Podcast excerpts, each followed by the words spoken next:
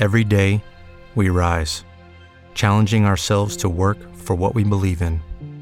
At U.S. Border Patrol, protecting our borders is more than a job, it's a calling. Agents answer the call, working together to keep our country and communities safe. If you are ready for a new mission, join U.S. Border Patrol and go beyond. Learn more at cbp.gov/careers.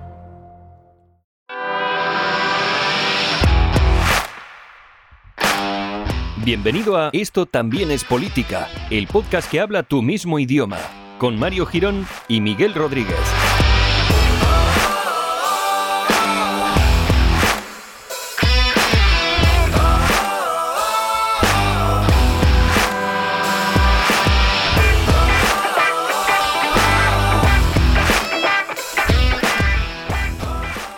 Hola amigues, bienvenidos todos al nuevo episodio de este también es Politique, el episodio número 105, en el que esto cada vez es más complicado, porque cada vez lo voy aumentando más y va a llegar un momento en el que esté eh, todo el rato hablando en, esta, en este lenguaje de mierda. Eh, bueno, episodio 105, ¿qué tal Miguel? ¿Cómo estás? de Fernández TMS Pentele. Miguel, Miguel. Deme, deme. es ya llevar al extremo, ¿no? El lenguaje inclusivo. De hecho, sí, deberíamos cambiar el nombre del podcast a Este también es Peleteque. Peleteque. Memele mechemes.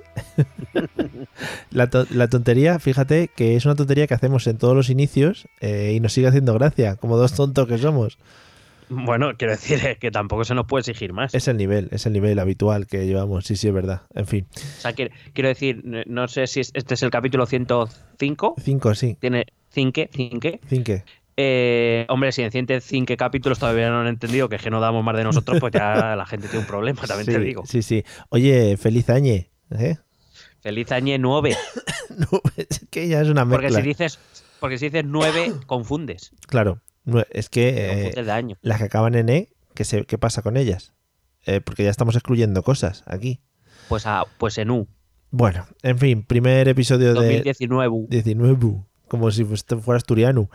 Eh, Claro. Primer episodio del 2020, que es un número que me gusta mucho, porque, bueno, va después del 2019 y antes del 2021. Y eso es una norma No, no, matemática rotunda. no, no, no. No, no, y que quiere decir que no hay otro como él. Eso es así. Efectivamente, efectivamente. Un año irrepetible. Efectivamente, a no ser que digan, hostia, que nos hemos equivocado y hay que volver un año para atrás, que eso molaría también mucho. Pero bueno, O, o que nazca un nuevo Cristo, o que se, de- se descubra que Cristo nació un año después, entonces el año que viene volverá a ser el 2020. joder. Que llegase otra vez Cristo, ¿no? O, que, o si, si llegó, bueno, no queremos entrar en esos temas, que no estamos para eso. O que alguien dijera, hay una serie, ya hay una serie en Netflix sobre eso. Ah, ¿sí? ¿Cómo se llama? Mesías. Ah, vale. Es que estoy mirando series para ver, o sea, si la, la recomiendas. La recomiendo. Es un poco rayada, aviso, ¿eh? Vale. Pero la recomiendo. Bueno, pues este podcast que se ha convertido en recomendación de series, amigos. Tiembla órbita de Endor. Oh, y bueno, la constante también por llamar la atención sobre otros. Tiembla la constante. Ay, tiembla ay, ay. mundo. Bueno. Eh, bueno, pues vamos al lío de hoy, que hay bastante lío. Eh, Ya tengo que decir que off the record, Miguel me ha dicho que me prepare porque va a ir muy rápido. eh, porque hay mucha mandanga hoy. Hay mucha mandanga que cortar. Ay, que hay mucha mandanga porque vamos a hablar. Bueno, para empezar, podemos eh, levantar nuestras copas y celebrar que Bravo. por fin tenemos un gobierno. clean, clean. Yo estoy brindando, miren. Oh, oh, qué madre mía, qué bonito. Sí, es una taza. Correcto. Y una tetera. y, y, y bueno, pues eh, después de que se ha formalizado hoy, mm, Sí. 9 de enero, Pedro ya ha jurado como presidente del gobierno. Ya somos un país normal. Uy, perdón. Sacó el efecto musical Sí, cuando sí. no era. ¿Has visto, eh? Sigue, sigue. Venga. Otro, perfecto. Dale, y eh, pues eso, te decía que, mm, que como siempre en España, cuando pasa algo importante, pues eh, nos solemos dividir entre aquellos que lo celebramos como si no hubiera un mañana y aquellos que creemos que las puertas del infierno se han abierto y que nos va a devorar una especie de peste o de plaga Sí, eh, divina. Pero yo no sé, no sé si es así, pero yo tengo la sensación que esta vez eh, los que eh, piensan que, que eso vamos a caer en picado es como más exagerado, ¿no? Hombre, claro, porque es una situación nueva. eh, Podemos está en el gobierno, se han llegado a pactos con fuerzas que tradicionalmente no influían en los gobiernos nacionales. Y entonces, pues para la parte contraria, en este caso, eh, claro, se pone mucho, se aprovecha para poner mucho más el grito en el cielo. El día que llegue, eh, espero que no, pero bueno, si algún día llega que Vox entra en el gobierno o que participan en una forma del gobierno nacional, veremos a las fuerzas de izquierda montar las pardas también. Porque en España somos así, del todo o nada. Ya, porque. Lo de los grises no nos gusta mucho. Claro, eso, porque reconocer que, bueno, pues que es una forma, eso, legal de formar un gobierno, no, ¿no? Eso para otros, para Ah, otros vale. momentos, Vale, vale, que no, que no han llegado todavía. Vale, Cuando venga el nuevo Cristo. claro, ojalá. Ojalá que diga, oye, que toda la historia esa que os habéis inventado no es así. Me molaría mucho eso. Os voy a contar la verdadera historia. Vale, sí, sí, estaría guay. Así que hemos traído al- para el programa de hoy, igual que en su momento repasamos los programas electorales, vamos a repasar los eh, diferentes acuerdos de gobierno a los que el PSOE ha llegado con las diferentes fuerzas políticas. Hay que decir que el que tiene más mandanga es el que ha llegado con un Unidas Podemos, evidentemente, con el que van a compartir gobierno de coalición. Se ha hablado bastante del acuerdo con el que se llegó a Esquerra a cambio de su abstención, aunque ya veremos que es un acuerdo, vamos, que no, no digo que sea nada, pero que es un acuerdo con, la- por lo menos la literatura que utiliza, la forma de, de plasmarlo, pues es una bastante abierta, bastante, bastante poco precisa y digamos, pues un poco mm, etérea en general. Sí, qué bonito. Se ha hablado un poquito, no tanto como con el de Esquerra, del pacto con el PNV, pero aquí también a ETEP, a ETEP ¿Mm? hemos traído los pactos con el resto de fuerzas que han apoyado eh, la investidura de Sánchez, es decir, con Nueva Canarias, Sí. con Compromís, Sí. con el BNG y con Teruel Exis. Porque a nosotros no se nos escapa nada ni nos engañan, amigos, porque hay que informarse. ¿no? Y que al final estos pactos parece que no, pero también forman parte de los acuerdos de gobierno. O sea, Sí. igual que el de Unidas Podemos o el de Esquerra Republicana o el de PNV. Además, no sé dónde he leído que al final, bueno, sí lo sé, porque lo tengo aquí delante, eh, dice que el primer gobierno de coalición de España será el más abultado de la democracia. Tiene pinta de que van a crear muchos ministerios, van a dividir muchos ministerios para poder dar a cada uno su, su silloncete. Por fin, Tiene pinta. De hecho, ya hoy se ha rumoreado o prácticamente se ha confirmado que va a haber cuatro vicepresiden- vicepresidencias. Sí, sí, lo pone por aquí. Pues nada, a este paso va a haber un presidente, 20.000 vicepresidentes y un ministro normalillo. El, ahí. el Ministerio de Bromas y Chascarrillos está a puntito ya, ¿eh? Lo tenemos El ya. Ministerio de, de Magia y Hechicería. Joder, ojalá. Madre mía. Así que vamos al lío, que como digo, hay bastante mandanga, sobre todo en este primer acuerdo de coalición entre Unidas Podemos y el Partido Socialista, que como vamos a ver, y a modo general, después de leerlo, quien crea que Lenin ha resurgido para venir a gobernarnos, pues podría comprobar si leyese el acuerdo que no se diferencia mucho en muchas de las propuestas que el Partido Socialista ha presentado en otros gobiernos que ha tenido y el Ujú. país sigue parece que sigue de pie, quiero Sí, decir. de momento. Hmm. Eh, podrás estar de acuerdo o no, considerarás que esas medidas llevarán a España peor que por el camino que tu ideología o tu partido dice que debería ir. Me parece perfecto, lícito y podremos discutir lo que quieras, pero que no hay ningún, o sea, adelanto para, para llegar ya a la decepción, Sí. ¿vale? Que no, eh, no habrá eh, creación de un ejército rojo, Vaya, sí, no, no se van a quemar iglesias por real decreto. ¿qué me dices? Sí que- Eh, es que no lo he encontrado, por lo menos no lo he encontrado. Claro. Mira, ya estaban diciendo en el grupo de Telegram que me ha hecho mucha gracia que llevamos un día de gobierno socialista y ya había muerto un Borbón. O sea que cuidadito, ¿eh? Que se prepara la monarquía. Bueno, pero en el acuerdo de gobierno no está. O sea, Claro. quiero decir, luego ya veremos cuál es la práctica del gobierno, pero de momento en el acuerdo no está. Todo eso va undercover. Y sí. Y tampoco está en el acuerdo volver a todos los niños y niñas de España eh, homosexuales. No, tampoco está. ¿Cómo- Lo digo para, para quitarlo ya del medio. darle un giro, ¿no? Al final todo se queda igual, porque si todos volvemos, ¿no? Si todo el mundo se vuelve homosexual, pues da un giro a la cosa y se queda todo como estaba. Así que nada, vamos a repasar este Vale. acuerdo. El acuerdo con Unidas Podemos tiene 50 paginazas. Ah, muy bueno. Y a modo de resumen, te diré que viene a ser casi más un programa electoral que un acuerdo de gobierno. Pocas medidas concretas, eh, mucha, mucha buena intención, mucho pacto de Estado. Sí, sí, mucho- sí. vamos, una- un, eh, un, eh, programa electoral como los que conocemos bien en esto también es política. Así que si te parece bien, voy repasando lo que contiene. Adelante. El primer apartado se llama Consolidar el crecimiento y la creación de empleo de calidad. Vale. Una- vamos, esto no lo, no lo ha puesto nunca ningún, ningún partido político. Ujú.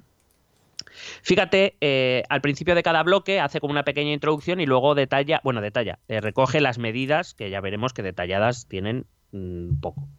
Pero en ese, eh, en ese texto introductorio, fíjate lo que dice, es algo novedosísimo, ¿eh? Eh, madre mía, cómo han llegado los comunistas al gobierno. Se desarrollará una política económica orientada a potenciar el crecimiento sostenible y la creación de empleo, garantizando la estabilidad financiera y fiscal, desarrollando una política social activa que reduzca la desigualdad, combata la precariedad del mercado laboral, garantice un trabajo digno, estable y de calidad y unas pensiones justas. Madre mía, todos rojos. Esto no lo había pensado nunca nadie y es que han llegado estos y madre mía, han vuelto Sí, la, todo no, patas arriba. Le han dado un giro a todo esto, sí. Por fin. Eh, entramos en materia. Dice que pretenden mejorar las políticas de empleo, mejorar la política activa de vivienda, la protección de las familias, una estrategia nacional frente a la despoblación y el reto demográfico y la protección del estado del bienestar. Vamos, lo que han prometido todos y cada uno de los partidos políticos en sus programas electorales. Claro, pero cada uno al final mejora las políticas de empleo a su manera, ¿no? Para unos mejorarlo será hacer una cosa, para otros otra. Eh, correcto, Vale. Eh, todavía estoy esperando que algún gobierno mejore las políticas de empleo. Bueno, hombre, pero porque no se ha dado el caso que se necesite. O sea, quiero, de- quiero decir, aunque se equivoque, pero, pero que intente hacer algo, todavía lo estoy esperando. Bueno, Bueno. cuidado que en el 1.2 nos dicen elaboraremos un nuevo estatuto de los trabajadores del siglo XXI. Oh, yeah. Para quien no lo sepa, el Estatuto de los Trabajadores es esa norma eh, principalmente destinada a proteger a los trabajadores frente a las empresas de algunas condiciones y que en caso, bueno, primero que protege la negociación colectiva y los convenios colectivos y que en caso de que algo no se... Básicamente porque, para que nos entendamos, la mayoría de reglamentos o de, o de normas en los contratos no se recogen en los contratos, curiosamente. Se recogen en los convenios de empresa, en los convenios colectivos y en el estatuto de los trabajadores. Porque si no, eh, cada uno de nuestros contratos sería eh, pues como de 200 folios. Sí. Eh, y no creo yo que No. estéis con muchas ganas de leeros un contrato de 200 folios. Digamos, eh, todos esos marcos, los convenios y el estatuto de los trabajadores marca un, un, pues eso, valga la redundancia, un marco y los contratos se ejercen dentro de él. Es decir, esos son los mínimos que todo contrato debe cumplir. Si algo difiere, se debe recoger específicamente en el, con- en el contrato, si no, se debe acudir al convenio de empresa, al convenio colectivo o al estatuto de los trabajadores. Bueno, el nuevo gobierno quiere hacer un nuevo estatuto de los trabajadores, Vaya. previo diálogo con los agentes sociales, increíble, o sea, no, que- que radical esta medida. Sí, sí. Y básicamente lo que quieren es introducir, o eso dicen, eh, prote- más protección para los trabajadores eh, frente a los desafíos sociales, tecnológicos y ecológicos del siglo XXI. Y, eh, bueno, digamos, actualizarlo un poco, entiendo que es lo que quieren decir, pero mola decir que elaboraremos un nuevo estatuto de los trabajadores del siglo XXI. Hombre, pues sí, eh, le da como más aire peliculero, pero realmente, pues eso, pues lo que siempre se ha dicho. Vamos con uno de los puntos mollares. Oh, yeah. Dice, derogaremos la reforma laboral, recuperaremos los derechos laborales arrebatados por la reforma laboral de 2012. ¡Qué tramposetes! ¡Qué tramposetes! Porque ya hubo una reforma laboral también en 2010, que de esa no dicen nada. Esa la hizo el, Partido Socialista, claramente. Es decir, lo que quieren es derogar la reforma laboral que hizo el Partido Popular, Ahí. pero no la que hizo el Partido Socialista dos años antes. Vale. Así lo dejo dicho por si acaso alguien se le escapa el detalle. Oye, perdona, un una, un apunte, bueno, una pregunta. El, el hacer público este acuerdo de gobierno es para que también puedan entrar a formar parte de este acuerdo el resto de partidos o porque lo tienen que hacer público o no entiendo. Hombre, en general está bien visto hacerlo público. Entiendo que este tipo de documentos se deberían hacer públicos por ya una cuestión ética. Sí. Desconozco ahora mismo si la ley tiene obliga tienen obligación de publicarlo, Hmm. pero hombre, es incluso hasta conveniente para ellos mismos publicar los acuerdos de gobierno, Mm. más que nada para que sus propias bases puedan someterlo a criterio de, de votación. Quiero decir, si se ponen de acuerdo con algo, por ejemplo, con Unidas Podemos, de los cuales la- los afiliados socialistas no están de acuerdo, pues tendrán que tener la posibilidad de expresar su desacuerdo con ese punto. Entiendo. Ya claro que al final no son Pedro y Pablo, sino que son todos los picapiedra que vienen por detrás, ¿no? Claro, aparte cómo afectará a un partido, a- bueno, a cualquier partido que en estos últimos años todos vienen eh, haciendo gala de transparencia y de eh, y de hacer caso a, las personas humanas que formamos parte de este país y luego llega a un acuerdo de gobierno y dice no que pero, tenemos uno pero no lo vamos a publicar vale va a ser sorpresa. Ya vamos a ir sacando las cosas los viernes por la tarde que es como nos gusta a nosotros Vale. Bueno, algún detallito más sobre esta derogación de la reforma laboral del Partido Popular. Por ejemplo, dice derogaremos la posibilidad de despido por absentismo causado por bajas por enfermedad. Hace poco el Tribunal Constitucional validó eh, este tipo de despidos cuando las bajas por enfermedad se van concatenando hasta un cierto punto, pero hay que recordar que esta posibilidad se introdujo en la reforma laboral del Partido Socialista, no del eh, Partido Popular. Mentirosetes ahí, ¿eh? Eh, derogará la limitación del ámbito temporal del convenio colectivo hasta que haya uno nuevo. ahora mismo la, la, reforma laboral de 2012 decía que el convenio llegaba hasta un punto y ahí se acababa y solo entraría uno nuevo en vigor cuando se negociara. Lo que, va de, lo que se va a hacer es volver al plan antiguo, que es hasta que no se negocie uno nuevo, el antiguo se irá eh, prorrogando mm. eh, y seguirá estando en vigor. Bueno, eh, cositas rápidas. Limitaremos la capacidad de modificación unilateral de las condiciones del contrato por parte de la empresa. bueno, como digo, es una derogación parcial de la parte de, la reforma laboral de Rajoy pero que mantiene algunas de las medidas de la reforma laboral que hizo el PSOE en, en 2010. Por ejemplo, lo de 33 días, bajar de 45 a 33 días por año trabajado, eh, lo hizo la reforma laboral del Partido Socialista. Es verdad que no lo aplicó de forma universal como el Partido Popular, sino que estaba aplicado a algunos casos concretos. Digamos que en principio se va a volver a ese punto. Eh, la reducción de jornadas por cuestiones económicas la introdujo el Partido Socialista. Eh, bueno, em, la, regulación de los, de los ERES la introdujo la reforma del Partido Socialista y de momento no se ha, hablado nada de derogarla. El impulso a la contratación a tiempo parcial fue del Partido Socialista, no del Partido Popular. Quiero decir que todavía van a quedar algunos artículos, no los del PP, pero algunos que ya introdujo el PSOE y que el PP mantuvo. Quiero decir que no para que quede claro. Una cosa, si por algún casual se les ocurriese modificar eso, se les comen con patatas, ¿no? Mm, bueno, pues habrá que ver qué dice el protocolo que han firmado para no discutir en público. Aunque, aunque esté muy mal. Esa es otra cosa que te iba a comentar. Eh, ¿Crees que está un poco sobreactuado la relación entre Pedro y Pablo? Hombre, es que nadie se la cree. Vamos a partir de Ni siquiera con ese abrazo con ojos cerrados eh, cuando presentaron el pacto. Eh, pero también te digo una cosa, a mí me parece inteligente crear un protocolo para que si hay diferencias dentro del gobierno se intente resolver antes dentro del gobierno y no en los periódicos o en las televisiones. Me parece inteligente por su parte, también te digo. Sí, además es beneficioso para ambos en este caso, o sea que está guay. Siguiente medida, subiremos el salario mínimo interprofesional hasta alcanzar progresivamente el 60% del salario medio en España. Aquí te cuenta una perorata, pero la realidad es vamos a los números, que no te los cuenta el programa, y pero te los traigo yo aquí para que seamos conscientes de lo que estamos hablando. A ver. El salario medio en España mm. de 2018, que es el último calculado, eh, ha sido de 26.923 euros brutos anuales, brutos antes de impuestos. Es decir, 2.244 euros brutos mm. mensuales. Pero vamos al neto, que es lo que nos interesa. Ay, al neto, al neto. Es decir, aplicando, bueno, aplicando los tramos de IRPF. Alguno puede pagar más porque tenga que pagar otro tipo de impuestos, pero vamos al impuesto principal de, la gente. La que se lió el otro día también con lo de los tramos de, los pagos y eso, madre mía, que la gente que no sabe leer. Bueno, fin. Bueno, eh, el 60% de esos 2.244 euros, que son el salario bruto medio en España, serían 1.346 euros con 40 brutos mensuales. Estamos hablando de en 12 pagas. Si nosotros aplicamos los tramos de la renta, básicamente, para que nos entendamos, el salario mínimo interprofesional se quedaría en torno a unos 1.075 euros mensuales netos. Vaya, cómo ha cambiado la cosa, ¿eh, amigos? ¿Eh? Claro, quiero decir que, no sé quién decía. Eh, a la gente, eh, lo que estoy escuchando, habla en torno a unos 1.200, 1.300 euros. Sí, pero brutos. Mm. O sea, quiero decir que lo que le llega al final al trabajador, eso sería en torno a los 1.075, 1.100 euros. Estoy haciendo un cálculo muy por encima, tampoco te creas que, me, me he puesto...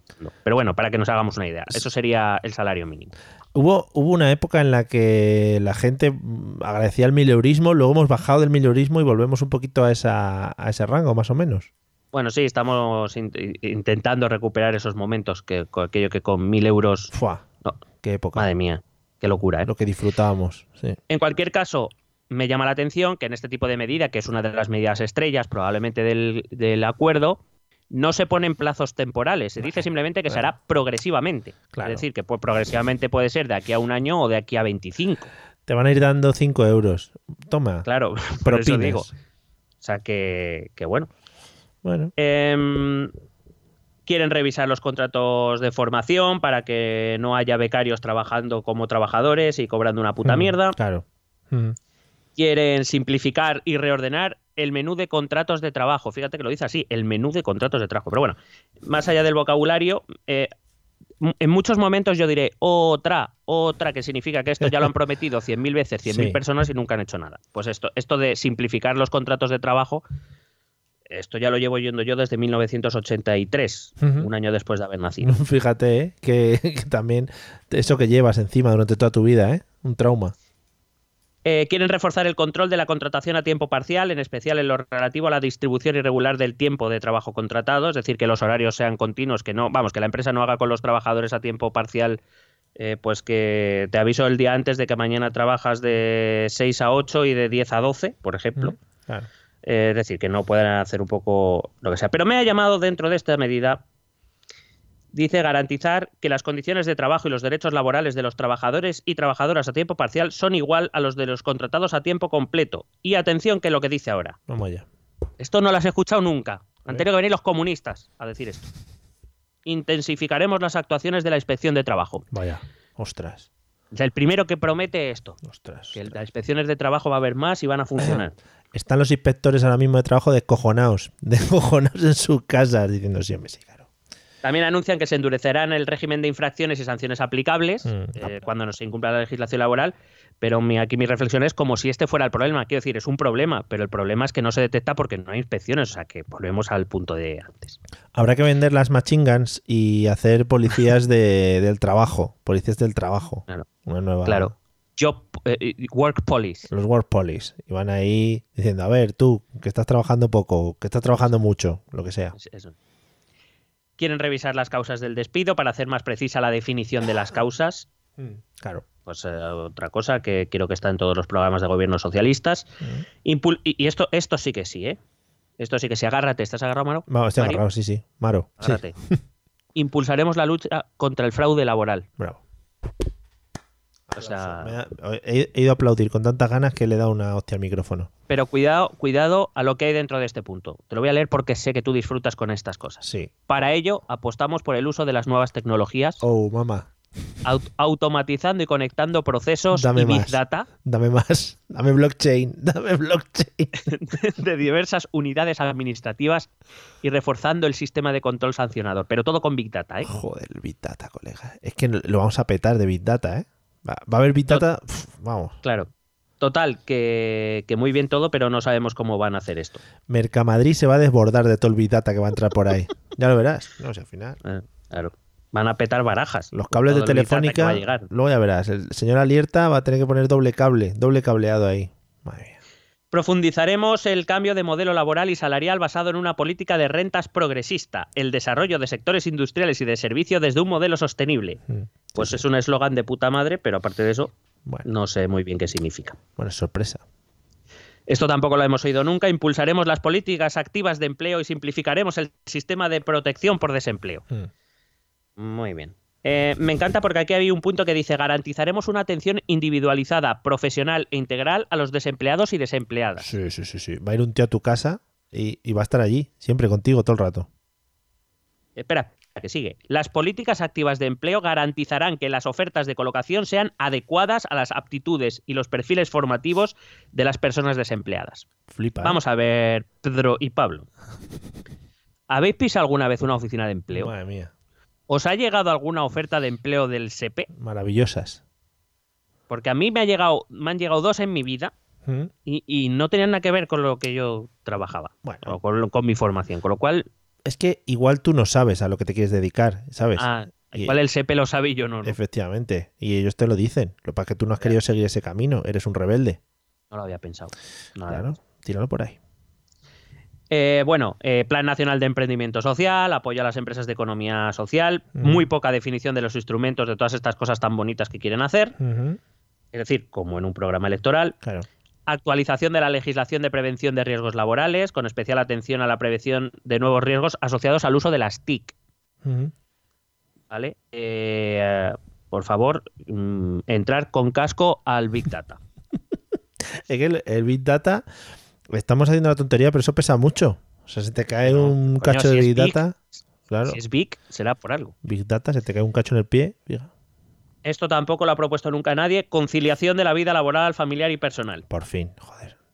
Gracias. Promoveremos un pacto social y político por la, la racionalización de los horarios, que incluirá una ley de usos del tiempo y racionalización de los horarios. Vamos a ser más que los finlandeses. Vamos a trabajar solo tres días. Tres días a la semana. Pero mucho. Y dejando, dejando datos de ello en el Big Data. Joder, hombre. Y un poquito de blockchain en el server. Y un hub, por si acaso. Un sandbox, por favor. Eh, cuidado a este punto. Derecho a la desconexión y la adecuada gestión del tiempo de trabajo dentro de la normativa laboral, así como a la protección efectiva en casos de embarazo y lactancia. Joder. Que no, no se protegía a las embarazadas. No. No he entendido eso, pero bueno. Se las podía insultar cuando iban a trabajar así. Bueno, eh, in- integración plena de las empleadas del hogar al régimen general de la seguridad social, programa de retorno de personas emigradas, que está, que está muy bien, pero que para eso hay que crear actividad para que se necesiten esos empleos y la gente pueda volver. Es que a lo mejor no nos estamos dando cuenta de esto. Está muy bien querer que la gente vuelva, pero que la gente vuelva para hacer algo, ¿no? No, es que les van a obligar. Les van a obligar. Van a meterlos en aviones a empujones. Como los japoneses, ¿no? Se van a poner dos guantas y para adentro. Sí, sí. Además ellos y sus cuatro vicepresidentes. Eh, plan estratégico de formación de formación profesional dual, nueva ley de ordenación de la FP, potenciaremos la formación del profesorado en la FP, etcétera. Sí, sí, sí.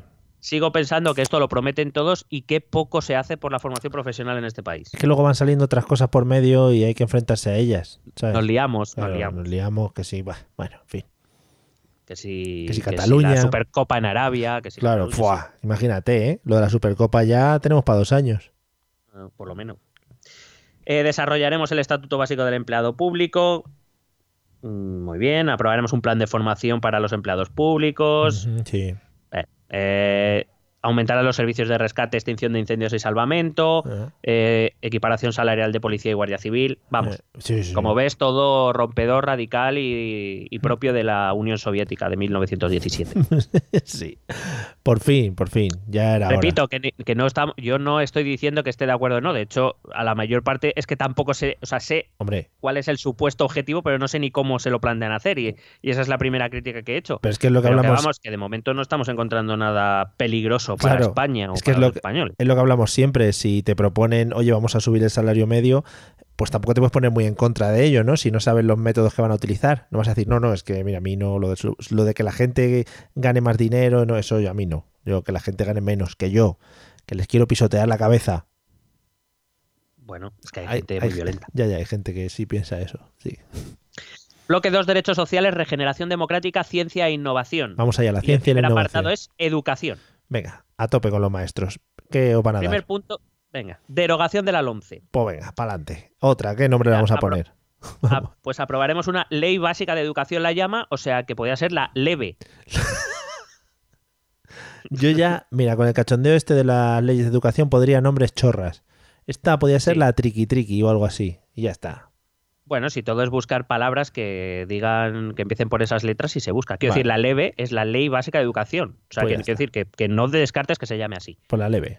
Entonces aprobaremos una ley básica de educación que derogue la LOMCE y sus consecuencias negativas. Mm, Cuidado, porque vamos a reflexionar sobre esto que dice. Todo el mundo ya está criticando la derogación de la LOMCE, una nueva ley educativa de la izquierda, que es, es verdad, o sea, no vamos a discutir ese punto. Pero es que dice aprobaremos una ley básica de educación que derogue la LOMCE. Es decir, la LOMCE seguirá vigente hasta que haya una ley básica de educación. Pero es que hay que recordar que las leyes de educación son leyes orgánicas y eso significa mayorías reforzadas en el Parlamento, Sí. que no va a estar nada fácil aprobar una ley orgánica en el Parlamento en esta legislatura. Eh. O sea que lo mismo esto está muy bien de intención, pero Ya. pero ya. No, Bueno. Pero se intenta, que es lo importante también, ¿eh? Lo importante es participar y Sí. hemos venido a jugar. Reconozco que hay una cosa que sí que me ha gustado, bueno, me han gustado dos cosas de lo que dice dentro de esto, que bueno, que es todo muy bonito y tal, pero hay dos cosas que sí que me parecen importantes. La primera, eh, alinear la formación profesional con el resto del sistema, me parece necesario, pero también sé que no se va a llevar a cabo. Y segundo, que dice permitiendo la personalización de caminos formativos, que es algo que me parece muy bien, porque eh, nuestro sistema formativo, la en la educación formal, en los institutos, eh, el- los caminos son muy rígidos. Tú tienes que coger un camino en cuarto de la ESO que puedes cambiar en primero de bachillerato, pero ya llegarás con ciertas deficiencias. Por ejemplo, si te mueves de ciencias a humanidades, por Sí. ejemplo, pues ya hay cosas que te has perdido en cuarto Claro. y vas a empezar con esa desventaja y que eh, no entiendo que por qué hay que llevar un camino tan rígido. Quiero decir, por qué alguien de ciencias no puede estudiar filosofía, porque alguien de letras, si le gusta y se le da bien, no puede estudiar química. Sí. No lo entiendo. La verdad es que no lo entiendo. Sí, por lo menos no te dan, eh, no tienes esa capacidad o ese- esa posibilidad de equivocarte, ¿no? Y, y cambiar en un momento dado tampoco. Claro, si te equivocas y te quieres cambiar, pues vas con. Vas con. Me iba a decir con cojera, ¿no? Vas con otro tipo de conocimientos que no te van a interesar igual. Claro, y que, y que ya has perdido tiempo de esos estudios que ahora quieres cursar que se han dado en Claro. años anteriores, con lo cual ya vas con, con ese peso muerto encima. Me parece absurdo, la verdad. Sí. En cualquier caso, eh, mi, mi reflexión sobre esta derogación de la LOMCE y la creación de una nueva ley de educación es otra, otra. A ver si somos el país con récord de leyes de educación. Hombre, ojalá. Fíjate, esto tampoco se ha propuesto nunca. Elaboraremos un plan contra el fracaso escolar y el abandono escolar prematuro. Hostia, joder, pues está guay. ¿eh? O sea, nadie lo había No, no, pensado. Nadie lo había pensado y han tenido todos un éxito magnífico. Mm. Eh, se pondrá en marcha un plan de mejora de la convivencia para la prevención del acoso y la violencia en los centros educativos, que digo que ya se está llevando a cabo. Garantizaremos la gratuidad real y efectiva de la educación obligatoria, incluyendo libros, material escolar y comedor durante todas las etapas para familias en situación de vulnerabilidad socioeconómica. Ahí está el comunismo. Pero eh, hay que decir, y esto es verdad, y por fuentes, eh, que no sé si puedo decir, así que me las voy a callar, Manel Fuentes. eh, correcto, Vale. el método para ver cómo se mide qué familias están en vulnerabilidad económica, quién lo controla, si hay cruce de datos entre administraciones, que ya te digo yo que no, Buah. es un poco bastante malo, porque resulta que luego recibe, es verdad, y esto hay que decirlo porque conozco casos, no sé si son muchos, si son pocos, yo sé que hay casos en los cuales gente que va con el Mercedes a la puerta del colegio está recibiendo una beca comedor. Explícame tú cómo es posible. Ya, eh, la picaresca. Se potenciará la educación afectivo-sexual dentro del sistema educativo, Mm, la eso asignatura de religión A tomar por esto, culo. esto va a cocer, ¿eh? La asignatura de religión será de carácter voluntario para los estudiantes, sin que haya una asignatura alternativa ni la nota sea computable a efectos académicos, Pero bueno, con todos los respetos. Entonces, ¿para qué? O sea, quiero decir, no estoy diciendo ni que esté a favor ni en contra de que la asignatura de religión esté en los colegios, pero tener una asignatura que solo van a hacer unos alumnos y que sus compañeros no van a hacer nada alternativo y que además no cuenta para nada, no lo entiendo. sí. ¿Y cómo van a. Entonces, cómo van a adoctrinar si no ponen una asignatura paralela? Bueno, ya buscarán una asignatura, va- Vale. pero la asignatura de adoctrinamiento será para todos, para los que vean Ah, religión y los joder, que no. Claro, claro, que si no, menos tontería, claro. Mm. Eh, prestaremos una especial atención al profesorado y a su carrera docente, y aquí es donde yo ya me he echado a temblar Sí. directamente. Dice, reforzando la formación inicial, el sistema de acceso a la carrera y promoviendo estabilidad docente y la evaluación del desempeño de manera acordada con los representantes del sector. Bien, eh, dos cositas voy a decir. La primera, el sistema de acceso a la carrera ya es una mierda. Bueno, o sea, quiero pues, decir, la, de- op- la oposición, de la arriba. oposición al profesorado y, a- y al al cuerpo de maestros de la pública es lamentable. Lamentable más que nada porque ni siquiera sirve para demostrar si tú eres un buen profesor o no. Muy bien. Yo tengo una idea de que para acceder al profesorado se tiene que empezar mucho antes a poner filtros, ¿eh? Pero llegado el momento de la oposición, la oposición que hay no sirve para absolutamente nada. Y en esa oposición se cuelan maestros y profesores que son absolutos inútiles. Te lo digo yo, que no tienen ninguna capacidad de enseñanza. Podrán ser muy inteligentes, con una capacidad memorística estupenda, Sí. eh, pero como profesores no valen un pimiento. Cuidado, ¿eh? no estoy diciendo que sean tontos, digo que como profesor para cumplir esa función Mm. no vale. Con lo cual, sí estaría bien cambiar el sistema de acceso a la carrera, pero si lo que hablamos, y voy a la segunda cosa, es que esto va a ser todo acordado con los representantes del sector, aquí yo voy a decir una cosa que esto sí es opinión personal y muchos se me van a ofender, se nos van a echar encima, Bueno, Mari. estamos acostumbrados. Los sindicatos de profesores es una lacra que deberíamos quitar. Venga. Vale. Dejo, dejo un espacio por si hay que borrarlo esto en el audio final. no, ¿o no, me Vale. da igual. Vale. Quiero decir, los sindicatos de profesores no defienden a los profesores. Y vamos a dejar esto claro. Defienden a, a sus profesores, que no son todos los de la carrera. Y hay mucha gente que trabaja en los sindicatos muy lealmente, muy, eh, muy honestamente, ¿eh? no estoy diciendo que tal, pero se han olvidado de lo que es estar dentro de un aula. Y yo desde mi experiencia te digo que muchos acuerdos a los que han alcanzado los sindicatos de profesores eh, a mí no me parecen ni medio bien. Y no me parece que me protejan especialmente. Pero bueno, es una idea mía que tengo y que quería dejar plasmada aquí. Vale, no, pues genial. Utilizando esta atalaya en la que nos encontramos, pues has lanzado al viento tus palabras. Con todo el respeto, se debería escuchar más la voz de los profesores y no de los sindicatos de profesores. Mm, bueno. Les debería dar más voz a la gente que está dentro de las aulas, que son los que cada día sufren, y digo bien, sufren este sistema educativo, que muchas veces no nos lo pone nada fácil. Madre mía. Eh, incrementaremos los recursos públicos destinados a la educación y las becas. Pero aquí se han puesto un objetivo que es llegar al 5% del PIB en el año 2025. El último dato que tenemos es de 2016, o que he podido encontrar, estaba en torno a un 4,22% del PIB. Quieren llegar al 5%. Para que nos hagamos una idea, estamos en la media más o menos de Alemania e Italia. Hostia. Pero, por ejemplo, Finlandia, que es una referencia que usamos para todo, Hombre, Finlandia, a tope. Finlandia invierte un 6,2% del PIB y Dinamarca llega hasta el 7%, Qué por ejemplo. Así salen, tan rubios. Así salen tan rubios luego. Y tan, y tan guapos, joder, Qué guapo. y tan altos. Joder. Universalización del acceso a la educación infantil 0-3 años a través de la República en condiciones de equidad, ¿A través de la República has dicho? ¿Perdona? a, a través de la red pública. Ya. Eh, voy a aclararlo porque si no luego no Sí, sí, sí. Eh, hay que decir, y eh, espero que tú también lo recuerdes, que todos los partidos políticos llegaban a este punto en su programa. Sí. Así que en teoría esta debería ser una medida que con sus más y sus manos debería contar con una mayoría muy amplia Sí. dentro del, del- Sí, sí, Congreso. Ya veremos. No, no, si están votando ya. Están ya votando todos. Dice, no hace falta votar que ya lo damos los votos, hombre. Correcto. Mm. Eh, bueno, luego habla de universidades, nueva política de becas y tasas universitarias, revisaremos el sistema de, de becas, simplificándolo, haciendo más ágil y Mm. dicen asegurando que la convocatoria se resuelva antes del comienzo del curso. Normalmente Vale. se solicita con la matrícula Sí. y se resuelve en enero o febrero.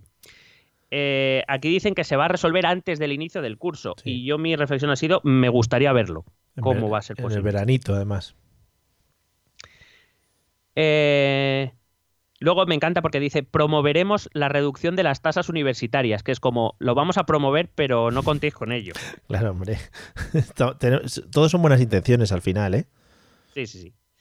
Si vamos a la sanidad, eliminación progresiva de los copagos introducidos en 2012, Ujú. Eh, que bueno. Es verdad que ha dicho, eh, empezando por los pensionistas y los hogares en situación de mayor vulnerabilidad. Yo lo de mayor, los hogares de mayor vulnerabilidad lo entiendo, incluso lo apoyaría, lo de las pensiones. Yo esto es algo que discuto ampliamente, bueno, discuto, converso ampliamente con mi padre que es pensionista, él afortunadamente cobra una buena pensión y, oye, que pague un 8 euros al mes por sus medicinas, el que puede, no me parece que sea algo ofensivo ni... No. Quiero decir, él tiene una pensión buena, no estoy hablando de alguien que cobra una pensión de 400 euros. Ya. entiende. Ujú. Entonces, que pague, porque eh, el tope es de 8 euros. Ya, ya, Hombre, pues no me parece una salvajada tampoco, pero bueno. No. Pero bueno, si no tienes para comer, pues eh, sí, lo que dices tú. O sea, es cuestión de, de verlo, cada uno en la situación en la que se encuentre. No, por eso digo, pero precisamente como con, tenemos todos estos hub, big data, Sí. sandboxes, Eso, eh, buah. Se va a medir. 5G, Sí, sí, sí, eh, sí. como tenemos todas estas cosas, creo que no sería muy difícil levantar una red electrónica en la cual con una tarjetita uno sabe qué situación socioeconómica tiene un jubilado Sí. y conforme a lo que cobra se le cobran hasta 8 euros, Sí, 4, 3 o nada. Sí, sí. No me parecería difícil, pero bueno, llámame loco. Un mojón los datos, un mojón. O sea, que no te. Yo lo- ya lo he dicho aquí muchas veces. Que te cambies de comunidad autónoma y no sepan eh, nada de tu registro médico en la otra comunidad, pero esto que me estás contando. En Bueno, fin, luego, luego hablan algo de eso. Venga. Introduciremos progresivamente la atención a la salud bucodental Hombre. dentro de la cartera de servicios de, de la Seguridad Social, del Sistema Nacional de Se Salud. están cayendo los nada- piños. Sí, pero nada concreto, simplemente lo dejan ahí caer. Quieren una sanidad que se base en la gestión pública directa, es decir, que te, creo que tendrán intención de, en la medida de lo posible, revertir las privatizaciones, pero Mm. eh, primero, a lo mejor ciertos servicios no estaría mal que sigan privatizados. Quiero decir, lo de la gestión pública de los servicios médicos entiendo que sí, pero eh, también hay que decir que creo que en la mayoría de los casos están en manos de las comunidades autónomas, no del gobierno central. Entonces, no sé exactamente cómo lo quieren llevar a cabo porque tampoco lo dicen. Ya. Eh, eh, perdona, un, un pequeño corte. Eh, todas estas propuestas, eh, supongo que si las hubiera hecho el Partido Popular eh, o la derecha de España, hubiera sido igual. Eh, me da a mí la sensación de que no piensan que dentro de cuatro años pueden llegar los otros y volver a cambiarlas otra vez, ¿no? Bueno, pero esto es algo que de lo que, Es tradicional, ¿no? de Es- lo que ha adolecido la política española Vale. eh, siempre, que es creer que vas a estar eternamente en el gobierno.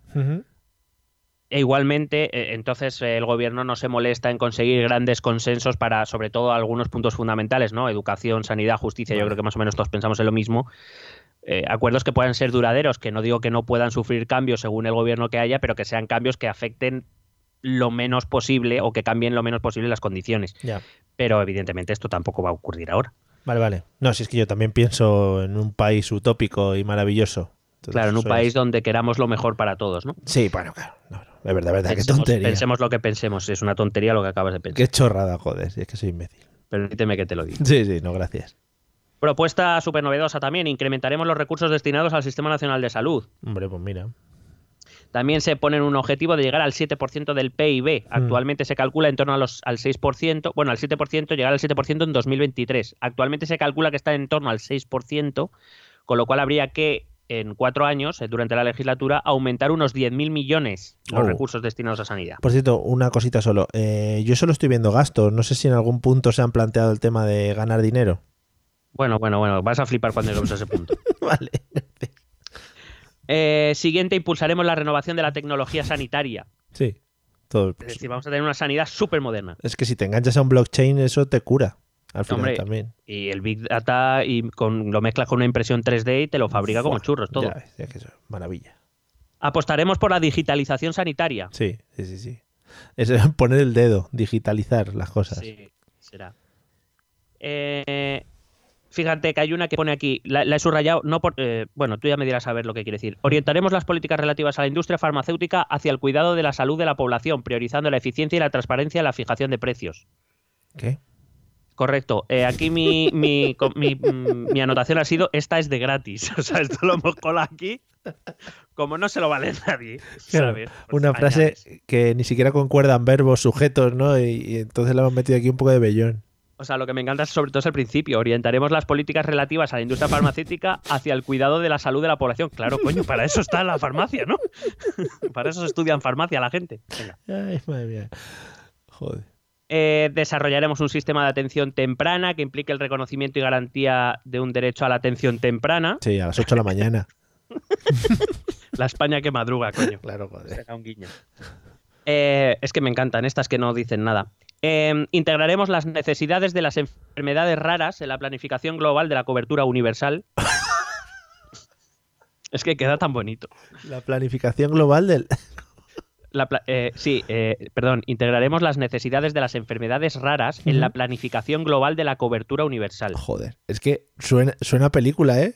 Claro, pero es que lo, o sea, lo poco que dice después es garantizando el acceso a diagnóstico y tratamiento Coño. de todas las personas, independientemente de dónde vivan y la patología con la que convivan. Vamos, lo que se llama sanidad pública de toda la vida. O sea, quiero decir, Luego no, ya, no entiendo. no luego, ya, luego ya te lo solucionas tú en Estados Unidos, pero nosotros te miramos. Sí, ahí no hay problema. Eh, actualizaremos la estrategia de salud mental. Es que está con mayúsculas, a lo mejor leído suena más raro. Ah, Pero bueno, que se supone que van a crear una estrategia nacional para tratar la salud mental. Vale, bueno. Mejorarán, por supuesto, la condiciona- las condiciones del personal sanitario, Por supuestísimo. impulsando un programa de retorno de los profesionales que han tenido que salir a trabajar al exterior. Claro. O la, o la Brexit. Va a haber, va a haber ahora más médicos que pacientes. Correcto. En servicios sociales dice garantizaremos una cartera mínima de servicios comunes de gestión descentralizada. Uy. Y tú dirás, ¿y qué, cuáles son esos servicios comunes mínimos? Y yo te diré, pues no lo sabemos. Bueno, pues los mínimos que tú pienses. O sea, los Claro. que tú quieras. Por supuesto, mejorarán la financiación del sistema de atención a la dependencia, Sí. Mejorarán las cuantías en el nivel mínimo y acordado de la dependencia. Todo, sí, sí. Aprobaremos la estrategia frente a la soledad no deseada. Oh. Además es que este no tiene ni explicación, o sea, ya ni se molestan. Eso es un libro, creo, ¿eh? De Sí. Almudena Grandes. Garantizamos o garantía de pensiones dignas a través de la suficiencia y revalorización del sistema público de pensiones. Cuidado al primer punto donde dice plantearemos un nuevo pacto de Toledo. Y yo pregunto, si ya Oh. existe un pacto de Toledo, ¿para qué coño quieres crear uno nuevo? Utiliza el que hay. The New One. Ya, es que no, no entiendo. Y luego eh, se recoge la actualización de las pensiones conforme al IPC. ¿Eh? Pero es que está muy bien. Aumentaremos el poder adquisitivo de las pensiones Sí. mínimas y las no contributivas. Joder. Pero es que luego dice que garantizarán la sostenibilidad y suficiencia del sistema público de pensiones. Vamos a ver, ahora mismo todo no puede ser. No puedes subir todo lo que te salga los huevos y garantizar la sostenibilidad. Mm. O sea, son cosas incompatibles ahora mismo. ¿Sabes Salvo qué? que encontréis una fórmula mágica. Yo creo, creo que Pedro y Pablo se han visto la primera temporada de La Casa de Papel y han dicho, coño, si tenemos esto aquí que, que, que genera dinero. Si es que esto Coño, se fabrica imprime. dinero, claro, dale ahí a imprimir, coño, si esto es gratis. Bluetooth. Claro, dale ahí al móvil y eso imprime. Eh, eliminaremos el factor de sostenibilidad que introdujo el PP, que quien quiera que vaya a escucharlo al programa que hicimos sobre las pensiones, Mm. y el índice de revalorización de pensiones de la seguridad social previstos en la ley 23-2013, siempre asegurando la sostenibilidad del sistema a medio y largo plazo. Hombre, por supuesto. Pero dice que eli- eliminaremos en algún momento. Bueno, lo iremos viendo. Ya, sí, eso. Mm. Reorganizarán la seguridad social Sí, es que está, está muy mal. 433. Eh, Hombre, por supuesto, hay que salir siempre a atacar, ¿eh? El rombo central no se puede perder. Eh, impulsarán ayudas para comedor y material escolar para combatir la pobreza infantil, pero luego yo he dicho, pero esto no iba a ser gratis. Ah, bueno. No, no, no, en otro punto, a lo mejor es que Pero que no igual se hablan igual entre ellos, a lo mejor. Igual son ayudas de dar, de dar de comer, pero de que va un tío con la cuchara y le da de comer al niño. A lo mejor. No has pensado, sí. Eh, se llevará al Parlamento la ley para la protección integral de la infancia y la adolescencia frente a todas las formas de violencia. Mm, Mm, pues muy bien. bien. Se creará un consejo de participación infantil estatal. Oh. Pregunto, ¿los niños van a cobrar dietas cuando se reúnan? Les van a dar... deberían, o sea, quiero decir. Sí, sí, sí, sí. Yo, creo- yo creo que sí. En gusanitos. Mira, otra, otra de gratis. Propondremos una modificación de la Ley de Seguridad Alimentaria para adecuarla a las exigencias contemporáneas de protección a las personas consumidoras y transparencias en su acción. Hostia. Vamos, que es básicamente hacer lo que la Unión Europea te manda que hagas. Muy bien. Pero bueno, ya lo dices que lo, lo haces tú y quedas mejor. Esto te va a gustar mucho, Mario. Oh. Reduciremos el impacto de la comida basura conforme al modelo del semáforo nutricional. Oh, eso sí, eso sí, eso sí. Es como en Los Simpson. En Los Simpson te decían que tenían que comer muchos chocolatácticos y, y que si pasabas una hamburguesa por un papel y el papel se transparentaba, eso estaba en la cumbre de la, de la pirámide esa alimentaria que dices. Pues eso, a comprar todo lo que salga rojo. Mm, Eso es. Joder, Bueno, básicamente es que van a poner impuestos a los ultraprocesados, a los Mm. ricos en grasas y azúcares. Y además se impulsará la compra pública de alimentos para comedores escolares o de hospitales Sí. eh, para que sea un modelo de alimentación de calidad y de cercanía. Hombre, qué bonito. Claro que sí, porque hasta ahora a los hospitales y a los niños les compraban hamburguesas del McDonald's. Hombre, ahora le van a comprar eh, carne marca Pedro. Pedro. Eh, fíjate qué bonito, compromiso de Estado con la ciencia y la inversión en I más D más I. Hombre, ahí Pedro Duque likes. Facilitaremos la contratación de personal en los centros de investigación públicos, aproba- a- aprobaremos el estatuto del personal docente investigador, Claro. lo de siempre, aumentaremos recursos, ya sabemos cómo funciona. Tope ahí de investigar. Me encanta porque el apartado de vivienda dice impulsaremos la política de vivienda con un incremento en la dotación de recursos. Y después hay un texto muy largo Mm, que eh, estaría muy bien en cualquier manifiesto de cualquier partido político, quiero decir, súper bonito, tal. Ahora, tú me dirás, ¿y, ¿pero y qué medidas? Ni no sabemos, ni una. Hombre, Pero todo muy bonito. que tú también eh, estamos demasiado idealizados en este podcast y la política al final estamos entendiendo durante estos años que ya llevamos que la política es marketing puro y duro y ahí lo tenemos. correcto, Al final correcto, correcto. Están vendiéndonos una película. Frenaremos las subidas abusivas del alquiler. Claro. Se impulsarán medidas para poner techo a las subidas abusivas de precios del alquiler en determinadas zonas de mercado tensionado. Uh, mamá. Cuidado con esto, ¿eh? Yo molaría, molaría que esas medidas fueran eh, si subes al alquiler te doy dos hostias. Y, Dos guantás. Y así ya te quedas más calmado que vamos. Se habilitará a las comunidades autónomas y ayuntamientos para que a partir del sistema estatal, bueno, un sistema de referencia, eh, puedan establecer su índice de, prepio- de precios propio de acuerdo a una metodología Sí. objetiva y sujeta a revisión. Sí. Los ayuntamientos que así lo consideren podrán declarar eh, una zona urbana de mercado tensionado. Entonces, si ya la declaran mercado tensionado, Uh. ya van a poder hacer lo que quieran. Muy bien. Aquí mi, mi- he hecho dos comentarios. El primero, vaya guiñazo a Ada Colau. Hombre, Y segundo, eh, ha sido un comentario musical que he dibujado hasta mis notas musicales, qué guay. que es Barcelona. Hay algún guiño por ahí, ¿no? A- sí, parece ser que sí. ¿Han, hecho, ¿Han hecho mención especial? ¿Hay algún apartado especial Cataluña? Eh, yes, Ah, ok. te vas, a, te vas a cagar encima de todo lo que dicen, que creo que son dos cosas. Vale. Realojo inmediato en determinadas condiciones de las personas inquilinas que no puedan hacer frente a la, a la renta por carecer de recursos económicos. Muy bien. ¿Reloj dónde? Se ¿Eh? ¿Dónde? En, determin- no, en algún lugar, será. A lo mejor es en Puentes, ¿no? en algún lugar de un gran país, claro, sí, que lo decía la canción también. Se fomentará el alquiler social. ¿Mm? Nada nuevo bajo el sol. Eh, se quieren hacer normas eh, para permitir que las comunidades de propietarios puedan prohibir el ejercicio de la actividad de alquiler turístico en Oh. sus inmuebles. Es decir, que si la comunidad no quiere que tú pongas tu piso eh, como alquiler turístico, no vas a poder. Te lo pueden quemar. Igual, pueden dar dos guantas también. igual en estos puntos del alquiler y el realojamiento y todo esto es donde empieza lo de la expropiación que decían que iba a hacer Podemos y llegaba al gobierno, ¿eh? Cuidado. Es que de, de expropiación no he leído nada. Mm, ya, es que queda fea la palabra, también te lo digo. Eh, eh, lo que hace referencia a eso, te lo explico porque lo tengo justo aquí delante. Vale. Dice que se establecerá un marco legal que defina el concepto de vivienda vacía y de gran tenedor de vivienda. Uh, gran tenedor. Mm. Y ponga a disposición de las comunidades autónomas y los municipios distintas herramientas para su detección y diagnóstico. Mm, El mirar, ¿no? El tocar el timbre a ver si hay alguien. Eh, en cuanto a medidas más adecuadas para, para tu- utilizar esta llamada vivienda vacía o eh, para este gran tenedor de vivienda es medidas fiscales, sancionadoras, de aseguramiento o estímulo. Fíjate que alguno ya se ha abierto a decir que lo mismo lo que hay que es, es que estimular. Mm. Para movilizar vivienda vacía en un marco donde los grandes tenedores de vivienda colaboren con la administración competente para poner a disposición del mercado de alquiler la vivienda vacía a precios razonables. Bien. No parece que de momento se les vaya a expropiar o Mm. que se les vaya a atracar a punta de pistola de momento, Cuidadito, ¿eh? Espérate. pero que no se despiste. Eh, me encanta porque dice, estimularemos la oferta privada en alquiler. Me, me gustaría saber cómo. Mm. pero bueno. Se aprobará una estrategia. A ver, esta, a ver qué está, qué te parece, Mario. Escúchame bien, ¿eh? Te escucho. Se aprobará una estrategia que aborde la problemática del sinogarismo Oh, de forma integral desde el enfoque de derechos en colaboración con las comunidades autónomas y los ayuntamientos. el sinogarismo, ¿eh? Ajá. Qué guapo. Han dicho, aquí vamos a inventarnos palabras también. Aquí lo único que he sido capaz de escribir ha sido ¿en? y ya está.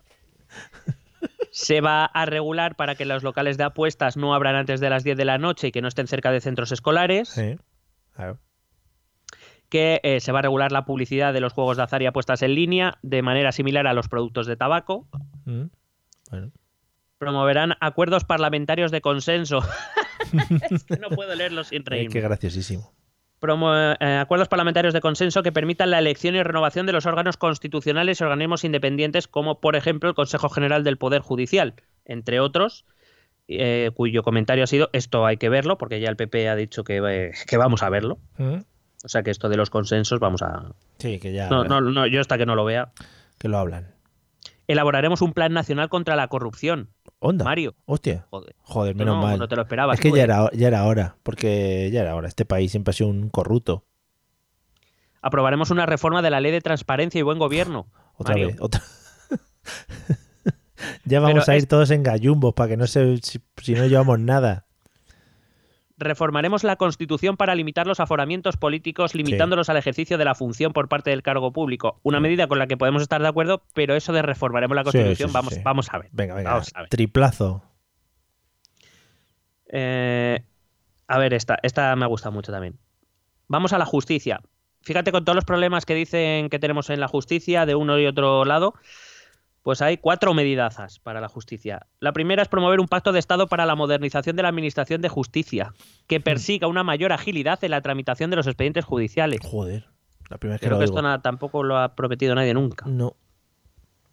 Modernizaremos el sistema de acceso a la carrera judicial. Debe ser que el que hay no les gusta o porque no lo controlan suficiente, a lo mejor. Claro. Eh, sustituiremos el artículo 324 de la ley de enjuiciamiento criminal, que básicamente lo que viene a decir era el que ponía un límite máximo para las investigaciones eh, en curso a un máximo de dos años. O sea, seis meses prorrogables hasta dos años. Ah. Lo que quieren eliminar es el el límite temporal y que se investigue lo que se necesite para descubrir todo el meollo de la cuestión. Las cosas malvadas. Y luego modificarán algo relativo a la justicia universal que tampoco es. O sea, quiero decir que, que todos los problemas que tiene nuestra justicia, pero ya para otra legislatura los dejamos. Bueno, claro, pero es eh, cuestión de quitar los papeles, esos de que hay ahí, agilizar, agilizar, más rápido todo. Venga, va. Mira qué bonito esto, aprobación de la ley de cambio climático y transición energética. Ah, van a prohibir el cambio climático. sí. Eh, dice, el objetivo será alcanzar en 2050 una generación de electricidad con origen 100% renovable. Vamos, como te exige la UE. Vale. Em, pero queda muy bien que lo pongas tú. sí. Eh, reforma del mercado eléctrico y bajada de la factura. ¿Eh? Mm, está Sí. muy bien. Ya veremos cómo consigues bajar la factura. Pues, por ejemplo, eh, cortando la luz a las casas durante un rato, todos los días. O, por ejemplo, que tengas que recogerla en un sótano. Por ejemplo. Por Están ejemplo. bajando la factura. Claro. Estrategia de transición justa al nuevo modelo energético. Desarrollaremos planes de acción urgente ¿Eh? Para las comarcas afectadas por el cierre de centrales de carbón y centrales nucleares con calendario conocido. Ajá. Por ahí lo dejo. Calendario conocido es que utilizan el calendario romano, ¿no? De, Correcto. de- correcto. de Sí, el de lunes a viernes y Sí. 365 días, 366 este año Eh, que bisiesto. bisiesto. Vale, genial. Eh, regulación y fomento del autoconsumo. Claro. Muy bien. Te comas tus cosas. Plan de movilidad sostenible. Tampoco Sí. nadie ha- había hecho esto. ujú. ¿Qué más? Eh, apostamos. Esta frase me parece. Esta es magnífica. Apostamos por la racionalización en el uso del agua. Hombre, ya era hora también, ¿eh? Es que se, se bebe mucho agua y nos duchamos demasiado. También te digo. Que, eh, que hay que hacerlo más racional todo. Claro. Unas toallitas húmedas te valen para limpiarte. Eso, pero eso luego no las puedes tirar al váter. Es que es movida todo, ¿eh? Eso Ya. va una detrás de otra. Bueno, vamos con la parte de revolución digital. Oh, vamos, vamos. Eh, no tiene muchos palabras, ¿eh? pero algunos sí. Uno nuevo, concretamente. Oh, qué bien. Plan para el despliegue de infraestructuras digitales, liderando, fíjate, liderando, España liderando Claro, claro. la implantación de la nueva tecnología móvil 5G. Es que eso es súper importante, ¿eh? Súper importante. Para que vayas por la calle y te puedas bajar el la última película del Joker o algo así. Todo el rato ahí. en, en un minuto. Fuah, todo 5G y te va a entrar por el Big Data. Eh, bueno, eso, liderando la implantación de la nueva Sí. tecnología móvil 5G, Sí, el sí. desarrollo de las aplicaciones en proyectos piloto y precomerciales y la utilización en sectores, eso es lo que era un sandbox, ¿no? Sí, a tope de Y sandbox. la utilización en sectores tractores como salud, automoción, agroalimentario y turismo, smart cities, Sí, eso me Cuidado. gusta mucho. Movilidad y transporte, procesos industriales, intervenciones quirúrgicas a distancia. Toma ya. Toma ya. No se pueden Salud. hacer no se pueden hacer presenciales, se van a hacer a distancia, sí. Salud interconectada. Explícame tú qué es eso, que yo no tengo ni puta idea. Pues no sé, supuesto que te van a conectar con, con el médico directamente a través de un cable. O sea, tú, tú puedes ir por cable por wifi. Si vas por cable, pues Ah. tienes que tirar un cable desde donde esté el médico a donde estás tú. Hostia. Sí, muy, muy heavy. Y eh, nuestra gran esperanza que es en los videojuegos. Hombre, por fin. Vamos a hablar de los videojuegos. Aprobarán un plan de ciberseguridad y crearán un foro nacional de ciberseguridad para el desarrollo tecnológico y la investigación. Claro, para los hackers. Eh, se extenderá la carpeta ciudadana para que cualquier ciudadano o ciudadana pueda acceder a los trámites y todos sus expedientes en relación con la Administración General del Estado en un único espacio web. Mm, Ahora solo falta un- extenderlo a las comunidades autónomas. Es un mojón el que hay ahora. con patas. Plan de modernización del comercio minorista. ¿Eh? No sé, eso significa que ahora te van a atender en los comercios minoristas con una gorra así para un lado, Sí. Y, o con un rap. Sí, sí, sí, sí. Trap, lo que tú quieras. Eh, a ver, porque esto me lo, me- probablemente me lo tendrás que explicar tú. Ya verás. Dice mejor cobertura y cuotas más justas para los trabajadores y trabajadoras autónomas. Dice que se establecerá un sistema de cotización por ingresos reales, Hombre. pero lo mejor de todo es que dice que además redundará en, un ma- una mayor recaudación para el sistema y contribuirá a reforzar la solidarididad entre autónomos. Como Orl. A ver. Prim- eh, sí, dice que con este sistema en el cual cada autónomo pagará en función de sus ingresos reales Sí, bueno. y no de una cuota, ¿Tiene sentido? que se, re- se redundará, o sea, que recaudará más dinero Y que además contribuirá a reforzar la solidaridad entre autónomos. No sé qué solidaridad tenéis entre autónomos, pero Eh, bueno. bueno, tenemos un grupo secreto. Eh, quedamos todos los martes por la noche a- en una cafetería. y os solidarizáis, ¿no? Hombre, entendería que diciendo esto también están diciendo que, es que hay mucho autónomo que gana mucha pasta o cómo va el asunto. Claro, es que yo, eh, hasta donde yo tengo entendido, por eso me tenías que ayudar, la verdad es que desconozco un poco el tema autónomo, entiendo que la cuota hay un mínimo, pero a partir de ahí es voluntario, es decir, la cantidad que, que cotiza la seguridad social y demás, es, o sea, la decides tú dentro de los límites que te marca la ley. Sí.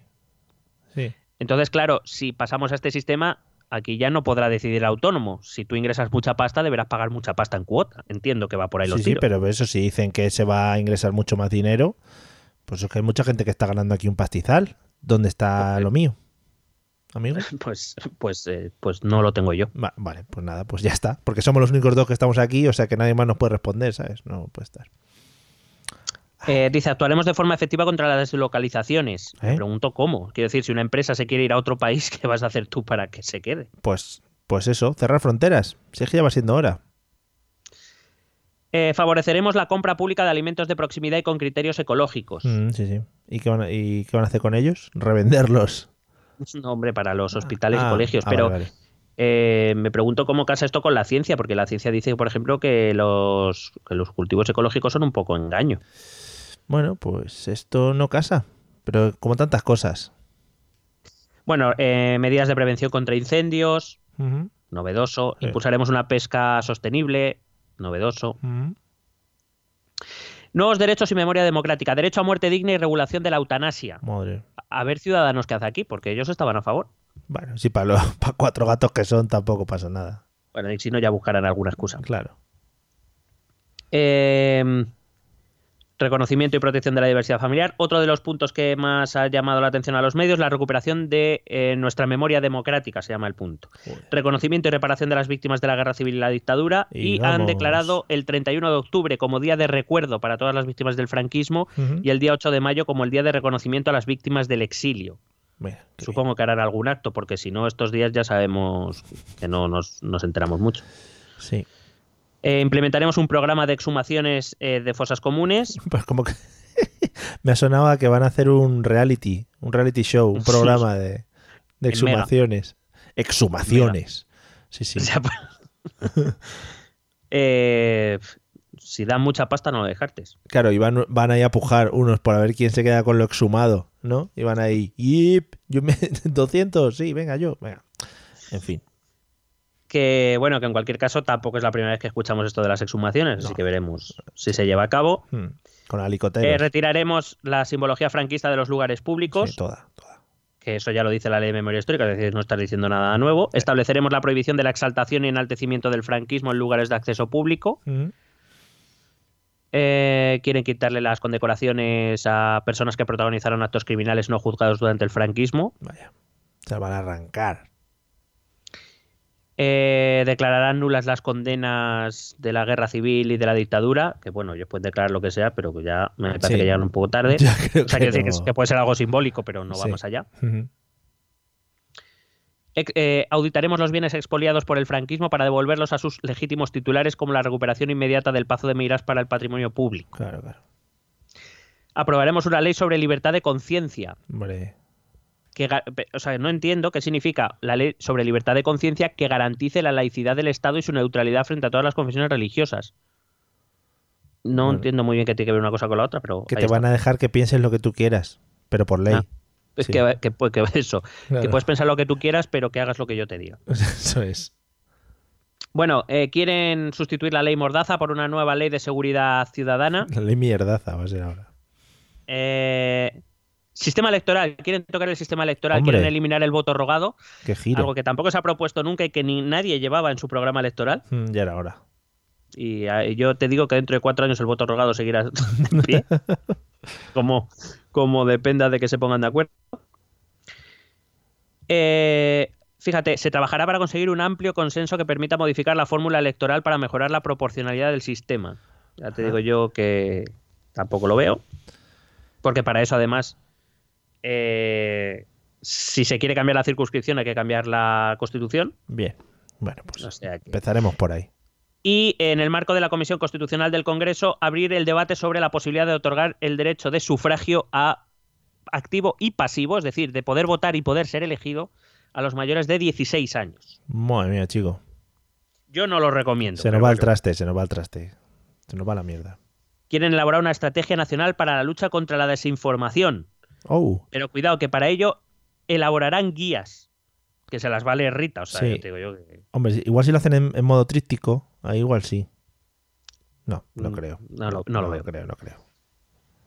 Eh, Ana Pastor, eh, Ana, Ana Pastor, eh, vicepresidenta de Fake News, va a ser. Una- Debería. molaría. ley integral para la igualdad de trato y la no discriminación, ley contra la discriminación de las personas LGTBI, ley trans. Eh, bueno, pues eh, no sé, en general muy bien. todo. Mm, Sí, Impulsaremos un pacto de Estado por la cultura, Mario. hombre, Pacto de Estado. por la cultura, ¿no? Sí. Unos Claro. querrán los toros, otros no. Bueno, ahí estaremos hablando unos mesecitos. Defendemos un modelo de radio televisión española plural, independiente, pública, transparente y de calidad, vamos, como todos, para luego que hagáis con ella lo que queráis. Claro. Cada uno la pluralidad lo lleva por su lado, es que eso es así. Eh, trabajaremos por un pacto por la lectura. Me pregunto si alguien se leerá el pacto por la lectura. ¿Qué, No. eh? Sí, sí. Eso estaría súper bien. Fíjate, una nueva ley del deporte que fomentará el deporte en edad escolar, Ah, mira. el deporte universitario, el deporte femenino, Ajá. El deporte de animales. a través del deporte, vamos, lo que ya se hace. Mm, Sí, bueno, pero más. Voy- ya voy acelerando todo lo que puedo. Vale. Políticas feministas hay muchas. sé. Eh, quiero decir, es que te puedo leer. Ley que garantiza la igualdad retributiva, que eso ya existe, pero bueno. Sí. Eh, equiparación por ley de los permisos de paternidad y maternidad hasta que los eh, permisos por paternidad sean de 16 semanas. Quieren hacerlos intransferibles y además que puedan ser a la vez, simultáneos. Bueno, No, me parece mal. está bien. Dicen que eso para 2021 y que estén retribuidos al 100%. Sí. Y que cuando pues, se vuelva de esas bajas, que se pueda adaptar la jornada de trabajo mientras el niño tenga hasta 12 años, los hijos tengan hasta 12 años. Joder. Está muy bien, pero esto hay que llevarlo a cabo, hay que, hay que pagarlo luego. Claro, la gente necesita el dinero para seguir sobreviviendo aunque esté cuidando a los niños. Claro. Eh, luego tiene el apartado de lucha contra la violencia machista. Desarrollaremos todas las medidas pendientes del Pacto de Estado contra la violencia de género, incorporando, fijaos por si acaso hay alguien de Vox que, mm, que esto lo ve mal, Sí. que eh, básicamente lo que lo único, eh, por mucho que es verdad que tiene como muchos guiños al votante y demás, que no se va a leer esto nunca, eh, sí que lo que viene a decir es que lo que quieren incorporar a ese pacto de Estado y a la legislación española es lo eh, dispuesto en el convenio de Estambul. ¿Qué es el convenio de Estambul? Es el acuerdo sobre violencia de género del Consejo de Europa. Es decir, de, la de, los, de los países europeos que llegan a unos acuerdos mínimos sobre violencia de género. Lo que quieren es incorporar esos acuerdos a la legislación española y al pacto de Estado contra la violencia de género. O sea, que que tampoco van a hacer nada extraordinariamente revolucionario. Ya. Eso sí, han, han tenido que incluir el blindar el que solo el sí es sí. Hombre. Está muy bien. Pero eso lo pone literalmente. Sí, sí, blindar que solo sí es sí. Ah, bueno, mira. Eh, me, me ha gustado una medida que dice que se impulsará la autonomía económica de las mujeres que han sufrido maltrato para contribuir a su salida de una relación de violencia machista de cualquier tipo. Y es que la- al fin y al cabo la dependencia económica es uno de los mayores factores que, que impide a estas mujeres salir de, de ese entorno tan nocivo. O sea, que me parece una, una medida interesante. Eh, por lo visto, fíjate, se les ha ocurrido a ellos los primeros terminar con las redes y las mafias que tratan con mujeres. Hostia. Eh, Ah, que se puede, ah, que se, que se puede hacer. Que se puede intentar. Ah, se puede Fíjate. intentar, joder, vaya guapo. Un gobierno progresista. Eh, bueno, van a favorecer el acceso a métodos anticonceptivos, a interrupciones del embarazo. Sí. Fíjate, eh, quieren hacer una protección reforzada de los menores para evitar el acceso de estos a la pornografía. Vamos a ver, los, los chavales saben más. Hombre, amigo, todos hemos sido jóvenes. Se oponen a la gestación subrogada, potenciarán las vocaciones STEM entre las niñas, Sí. eh, que tenía que decir algo raro. Eh, y, por ejemplo, una cosa desconocida que me ha parecido muy interesante, ponía, vamos a abordar la- a la desactivación de lo que se denomina tasa rosa, Hombre. es decir, el incremento de precio de un mismo producto cuando se trata de una versión femenina. Sí. Y lo he estado buscando y resulta que no es un concepto español, es un concepto anglosajón y que la verdad es bastante interesante. Productos que son equiparables para un hombre y para una mujer, el de la mujer suele ser más caro. Por ejemplo, el caso más típico que se pone es el de la cuchilla de el Sí. de- o, de, o de afeitar. Sí. En el caso de un hombre suele ser más barato que la cuchilla de depilar de una mujer. Y pues me parece bastante sensato. Quiero decir, si más o menos tienen el mismo uso, porque una mujer tiene que pagar más por ello. Ujú. Eh, punto 8, bloque 8, revertir la despoblación. Apoyo decidido a la llamada España vaciada. Oh, qué bonito. Dice extender el conjunto de los servicios públicos del bienestar a toda la ciudadanía al margen del tamaño, la dispersión o el grado de envejecimiento de su población, lo cual es lógico porque se supone que todos los españoles somos iguales. Sí, se supone. Y luego desarrollando acciones que favorezcan el arraigo y asentamiento de la población y que garanticen una igualdad de oportunidades efectivas. ¿Cómo? No sabemos. Medidas transversales y de apoyo a proyectos de empleo, autoempleo y emprendimiento colectivo en los municipios rurales en riesgo demográfico. ¿Cuáles? No sabemos.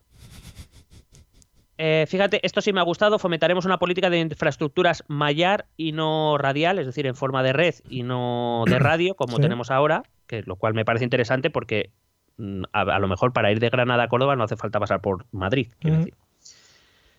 Em, se garantizará el acceso a la atención sanitaria a domicilio mm, y eh, hablan de un plan para mejorar las condiciones y el número de guardias civiles, que son los que se encargan del entorno rural. En cualquier caso, como ya sabes que yo lo de la despoblación no lo veo tan mal, pues Sí, no me voy a meter aquí. vale. Eh, estoy intentando llegar al final como puedo. Em, fíjate, esto es magnífico. Aquí es donde llegamos a la cohesión, eficiencia actualización del sistema autonómico. Aquí llegamos a lo calentito de Cataluña. Pero el primer punto dice, mejoraremos la colaboración y coordinación institucional entre la Administración General y las comunidades autónomas y promoveremos la participación de las comunidades autónomas en los procesos de toma de decisión estatales Sí. lo cual me parece lógico y bien. Pero yo me pregunto, porque habla de la conferencia de presidentes, de las conferencias sectoriales, de los convenios de colaboración, y yo me pregunto, ¿y el Senado para qué coño está? Bueno, pues para. Porque es que es, muy- es bonito, ¿eh? El, el edificio es chulo. Además, ahora Sí, que está eh. rodeado de obras, está mucho mejor. Sí, está fenomenal para ir a verlo. Hay unos caballerizas que han encontrado ahí de Godoy o de no sé quién. Bonitas. Es que qu- quiero decir que se supone que el Senado es la Cámara Territorial de Representación Territorial. Ya, claro. ¿Por qué no la utilizamos para eso?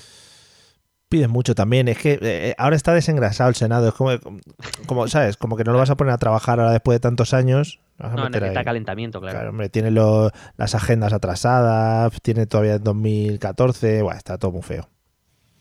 Bueno, 9.2. Vamos al meollo. Venga, abordaremos el conflicto político catalán impulsando la vía política a través del diálogo, la negociación y el acuerdo entre las partes que permita superar la situación actual. Punto y final. muy bien. Bueno, ya han dicho que se van a reunir, ¿no? Dentro de poco. Sí, pero eso va por el acuerdo, el acuerdo con Esquerra. Pero en este acuerdo no hay nada más. eh, me parece que hay otra referencia a Cataluña. eh, pero, pero ahora te la digo, pero nada, muy breve. Pero se- bueno, luego lo hablamos. Quiero decir que, que no, que no trata más Hmm. este programa de Cataluña. Bueno, pero dice, Dice- dice mucho también, ¿eh? O sea, Sí. Mm, dice mucho sí, y dice nada, quiero decir. Correcto. Vale. Dice, impulsaremos la mejora y clarificación de la distribución competencial entre gobierno central y las comunidades autónomas, es decir, eh, clarificación de competencias. No sé cuántas veces habré oído y leído esto de todos los gobiernos. Siempre. Fíjate, daremos cumplimiento a los dictámenes del Tribunal Constitucional y traspasaremos a la Generalitat aquellas competencias pendientes ya reconocidas en el Estatut de Cataluña, Pues muy bien. Que por cierto son gestión de becas universitarias, formación sanitaria especializada, salvamento marítimo y ejecución de la legislación laboral en el ámbito del trabajo, el Lo- empleo y la formación profesional. Lo que están pidiendo ellos. Correcto. Eh, fíjate, para afrontar el reto demográfico, una de las medidas que impulsaremos será la desconcentración institucional del Estado, trasladando total o parcialmente las sedes de diversas instituciones y organismos a distintas ciudades. ¿Eh? Pues me parece bien. Pues muy bien. Eh, desarrollaremos la previsión de las reglas y principios que deben regir el sistema de financiación de las comunidades autónomas. Es decir, hay que aprobar un nuevo sistema de financiación, pero ya por todo lo que pone aquí, suena que va para largo. Pero me ha llamado la atención sobre todo esto. Dice, el objetivo es implantar un sistema que permita, de un lado, garantizar la lealtad y solidaridad entre territorios y la igualdad de todos los españoles. De otro, asegurar la justa distribución de los recursos públicos y la capacidad mía. de las comunidades autónomas para proveer los servicios y prestaciones sociales que son de su competencia. Y mi Claro. pregunta es, ¿ah, que no eran estos los objetivos de los sistemas de financiación? Ya, antes. Es que parece que descubren América, tío. Esto, esto Es- es la, Ahora la estaban hostia. preparados para putear a las comunidades. Eh, bueno, eh, poco más. Mm, lucha contra el fraude fiscal. Vaya, mira, qué bien. Por fin, Ah. también. Vamos a los impuestos. Venga. Aumento de la progresividad del sistema fiscal. En impuesto de sociedades garantizarán una tributación mínima del 15% de las grandes corporaciones. Quiere decir que, que- que sea el tipo mínimo real. El tipo, mi- el tipo de las grandes corporaciones está ahora mismo en el 30%, pero entre unas cosas y otras acaban pagando algunas en torno a un 5 o un 8, la mayoría en un 10-12. Ujú. Entonces lo que quieren es subir el mínimo real hasta el 15, que se ampliaría hasta el 18 para bancos y empresas eh, petroleras, básicamente. Eh, mm, ¿Qué más cosas? Fíjate, mejoras en la fiscalidad para las pymes. Aquellas sociedades que facturen menos de un millón de euros pasarán de tributar de un 25 a un 23. Claro, porque dinero no hace falta, o sea que pueden... ah, No, pero que quiero decir que una pyme del 25 al 23, hombre, supongo Sí, que algo le supondrá, pero Sí, sí, no será. Mientras, eso sí, las grandes corporaciones pagarán un 15. Bueno, pero porque dan más por España. A lo que vamos, a lo que nos interesa, impuestos sobre la renta de las personas físicas. Venga, ahí. Se incrementan dos puntos los tipos impositivos sobre la base general para aquellos que tengan rentas superiores a 130.000 euros Pues y sí. cuatro puntos para los que excedan de 300.000 euros. Pues- Creo que eso, lo- esto lo va a sufrir un 1,1% por- de la población. Y se estaban quejando, pues no la liaron el otro día ni nada. Joder, qué coñazo. Y luego dice, se estudiará la fiscalidad de las grandes fortunas al objeto de que contribuyan a un sistema fiscal más justo y progresivo. Nada concreto, tampoco se han mojado el culo por si acaso. También decía la gente que si ganabas ese pastizal, pues igual tampoco te importaba mucho el aumento este. Bueno, quiero decir, es que 130.000 euros anuales en- en- vienen a ser unos 9.000, entre 9.000 y 10.000 euros mensuales. No, Brutos, ponle que se te quede en Mm. unos 5 o 6.000. No creo que nadie pueda vivir con eso a estas alturas. No creo. No, pero claro. Bueno. Eh, impuestos sobre determinados servicios digitales. Sí. No, decimos, no dicen cuál. Movistar Impuestos Plus. sobre, impuestos sobre transacciones financieras, la famosa tasa Tobin, Sí. pero solo para los bancos, pero que al final repercutirá en el cliente de alguna manera, ya te lo digo yo. Ya ves tú, la hipoteca ya me va a subir. Nueva fiscalidad verde, Oh, para, desincentivar comportamientos nocivos para el medio ambiente. lo de los brotes verdes. Eh, reduciremos el tipo del IVA de los servicios veterinarios del 21, entiendo que al 10, Ahora sí. y de los productos de higiene femenina que está en el 10, entiendo que al 4. Los perrete. Fíjate, España, liderazgo en la lucha contra la evasión y elusión fiscal internacional. Sí. España, España líder contra el fraude fiscal. Sí, sí, sí, sí. Eh, Madre mía, Mm. si es que somos la hostia. Somos lo mejor. Dice, estableceremos mecanismos de evaluación de las políticas públicas y de sus resultados y mejoraremos la eficiencia del gasto público. Ah. Ay, si se hiciera verdad. Eh. Sí. Y luego, pues nada, reforzar el proyecto europeo, impulsar el Green New Deal, Sí, hombre, el 2030. armonización fiscal en Europa. Bueno, eh, trabajaremos para que África se convierta en una prioridad en la política exterior de la Unión Europea. Hombre, por supuesto. Por supuesto, no tenemos otra cosa que hacer. Eh, lideraremos las relaciones Unión Europea-América Latina. Sí. Con Zapatero, que lo vamos a mandar allí. Bueno, pues ese básicamente es el acuerdo PSOE Unidas Podemos. Vamos muy rápidamente a los otros, que además que se ven súper rápido. Vale, venga. Madre mía. Bueno, vamos con el de Esquerra Republicana, que tiene dos paginazas. Bueno, Bueno, en realidad mal. es una y media. Bueno, básicamente lo que dice es, eh, se siguen dos pasos. El primero, reconocimiento del conflicto político y la activación de la vía política para resolverlo. Dice, solo puede resolverse a través de cauces democráticos mediante el diálogo, la negociación y el acuerdo, superando la, judicia- la judicialización del mismo. Bueno, quería hacer una aclaración. Eh, bueno, lo de las declaraciones de conflicto político ya las lleva haciendo el PSOE y el PSC en las últimas semanas, con lo cual entiendo que ese punto ya está cumplido. Sí. Pero lo- respecto a lo de superar la judicialización del, del conflicto. Primero, superar la judicialización o evitarla implica, a lo mejor me yo vuelvo yo loco, pero a lo mejor con no saltarse las leyes, Sí. a lo mejor no habría problemas legales. Bueno, Eh, Pero es verdad que se ha podido utilizar cierta estrategia legal o, legalista para entorpecer el, posible proceso catalán o, el conflicto, como cada uno lo quiera llamar. Mm. Pero hay que recordar que eh, lo que se lleva a los juicios son eh, hechos presumiblemente delictivos. Sí. Que cuando se deciden juzgar es porque hay mm, indicios que efectivamente se ha cometido, porque si no se sobresee o se rechaza. Eh, con lo cual vamos a diferenciar un poco de lo que es un problema político, que lo hay, y eso creo que no puede negarlo nadie, con judicialización de, este eh, problema político. No, lo que se judicializan son hechos concretos que se denuncian, no otra cosa. Sí, sí. Y el punto dos, que es esta creación de la mesa bilateral de diálogo, negociación y acuerdo para la resolución del conflicto político. Sí, sí, sí, van a hablar. La mesa de gobierno. La mesa y langostinos medio que además está todo redactado en un lenguaje, como te he dicho antes, como muy etéreo, como que no se quiere meter en demasiados berenjenales, donde van a protestar los de uno y otro lado, unos porque no han sido todo lo claros que deberían y otros porque han cedido al chantaje del Estado, pero que al fin y al cabo es un lenguaje en el cual los dos pueden firmar ese acuerdo, es decir, ni, ni, ni yo te voy a exigir abiertamente eh, voy, a poner la palabra para que nos entendamos, constitución española, ni yo te puedo hacer que me digas que me vas a dar un referéndum de autodeterminación. Primero porque no va a ocurrir, eh, por lo menos no en el corto plazo. Entonces, fíjate, lo que dice es que se actuará sin más límites que el respeto a los instrumentos y a los principios que rigen el ordenamiento jurídico democrático. Es decir, el ordenamiento jurídico español es la forma de decir, un eufemismo para decir legalidad vigente o constitución. Sí. No se puede entender de otra manera. Fíjate, será una mesa que compondrán el Gobierno de España y el Gobierno de la Generalitat. Fíjate, contenido, diálogo abierto sobre todas las propuestas presentadas. Todas las partes aportarán con libertad de contenido sus propuestas detalladas sobre el futuro de Cataluña. Se valorarán, debatirán y argumentarán las posiciones al respecto de cada propuesta.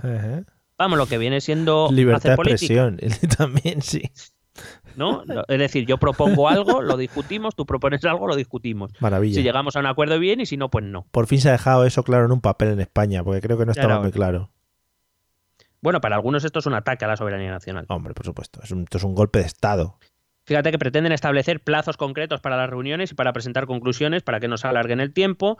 Quieren tener garantías de cumplimiento, básicamente para eh, para que se cumplan los acuerdos, si es que se llega a esos acuerdos, porque es que todo el mundo está dando por hecho que aquí ya se ha negociado todo. Sí, sí, sí, independientes ya. Fíjate, dice, eh, deberán buscarse acuerdos que cuenten con un apoyo amplio de la sociedad catalana. En este sentido, ambas partes se comprometen a impulsar la efectividad de los acuerdos que se adopten a través de los procedimientos oportunos. Las medidas en que se materialicen los acuerdos serán sometidas, en su caso, mm. a validación democrática a través de consulta a la ciudadanía de Cataluña. Vaya. Luego, como las mayorías también son. dependen de cada uno, ¿no? Pues igual a ti un 49% de la población te parece ya una mayoría y a otros no, pues esas cosas.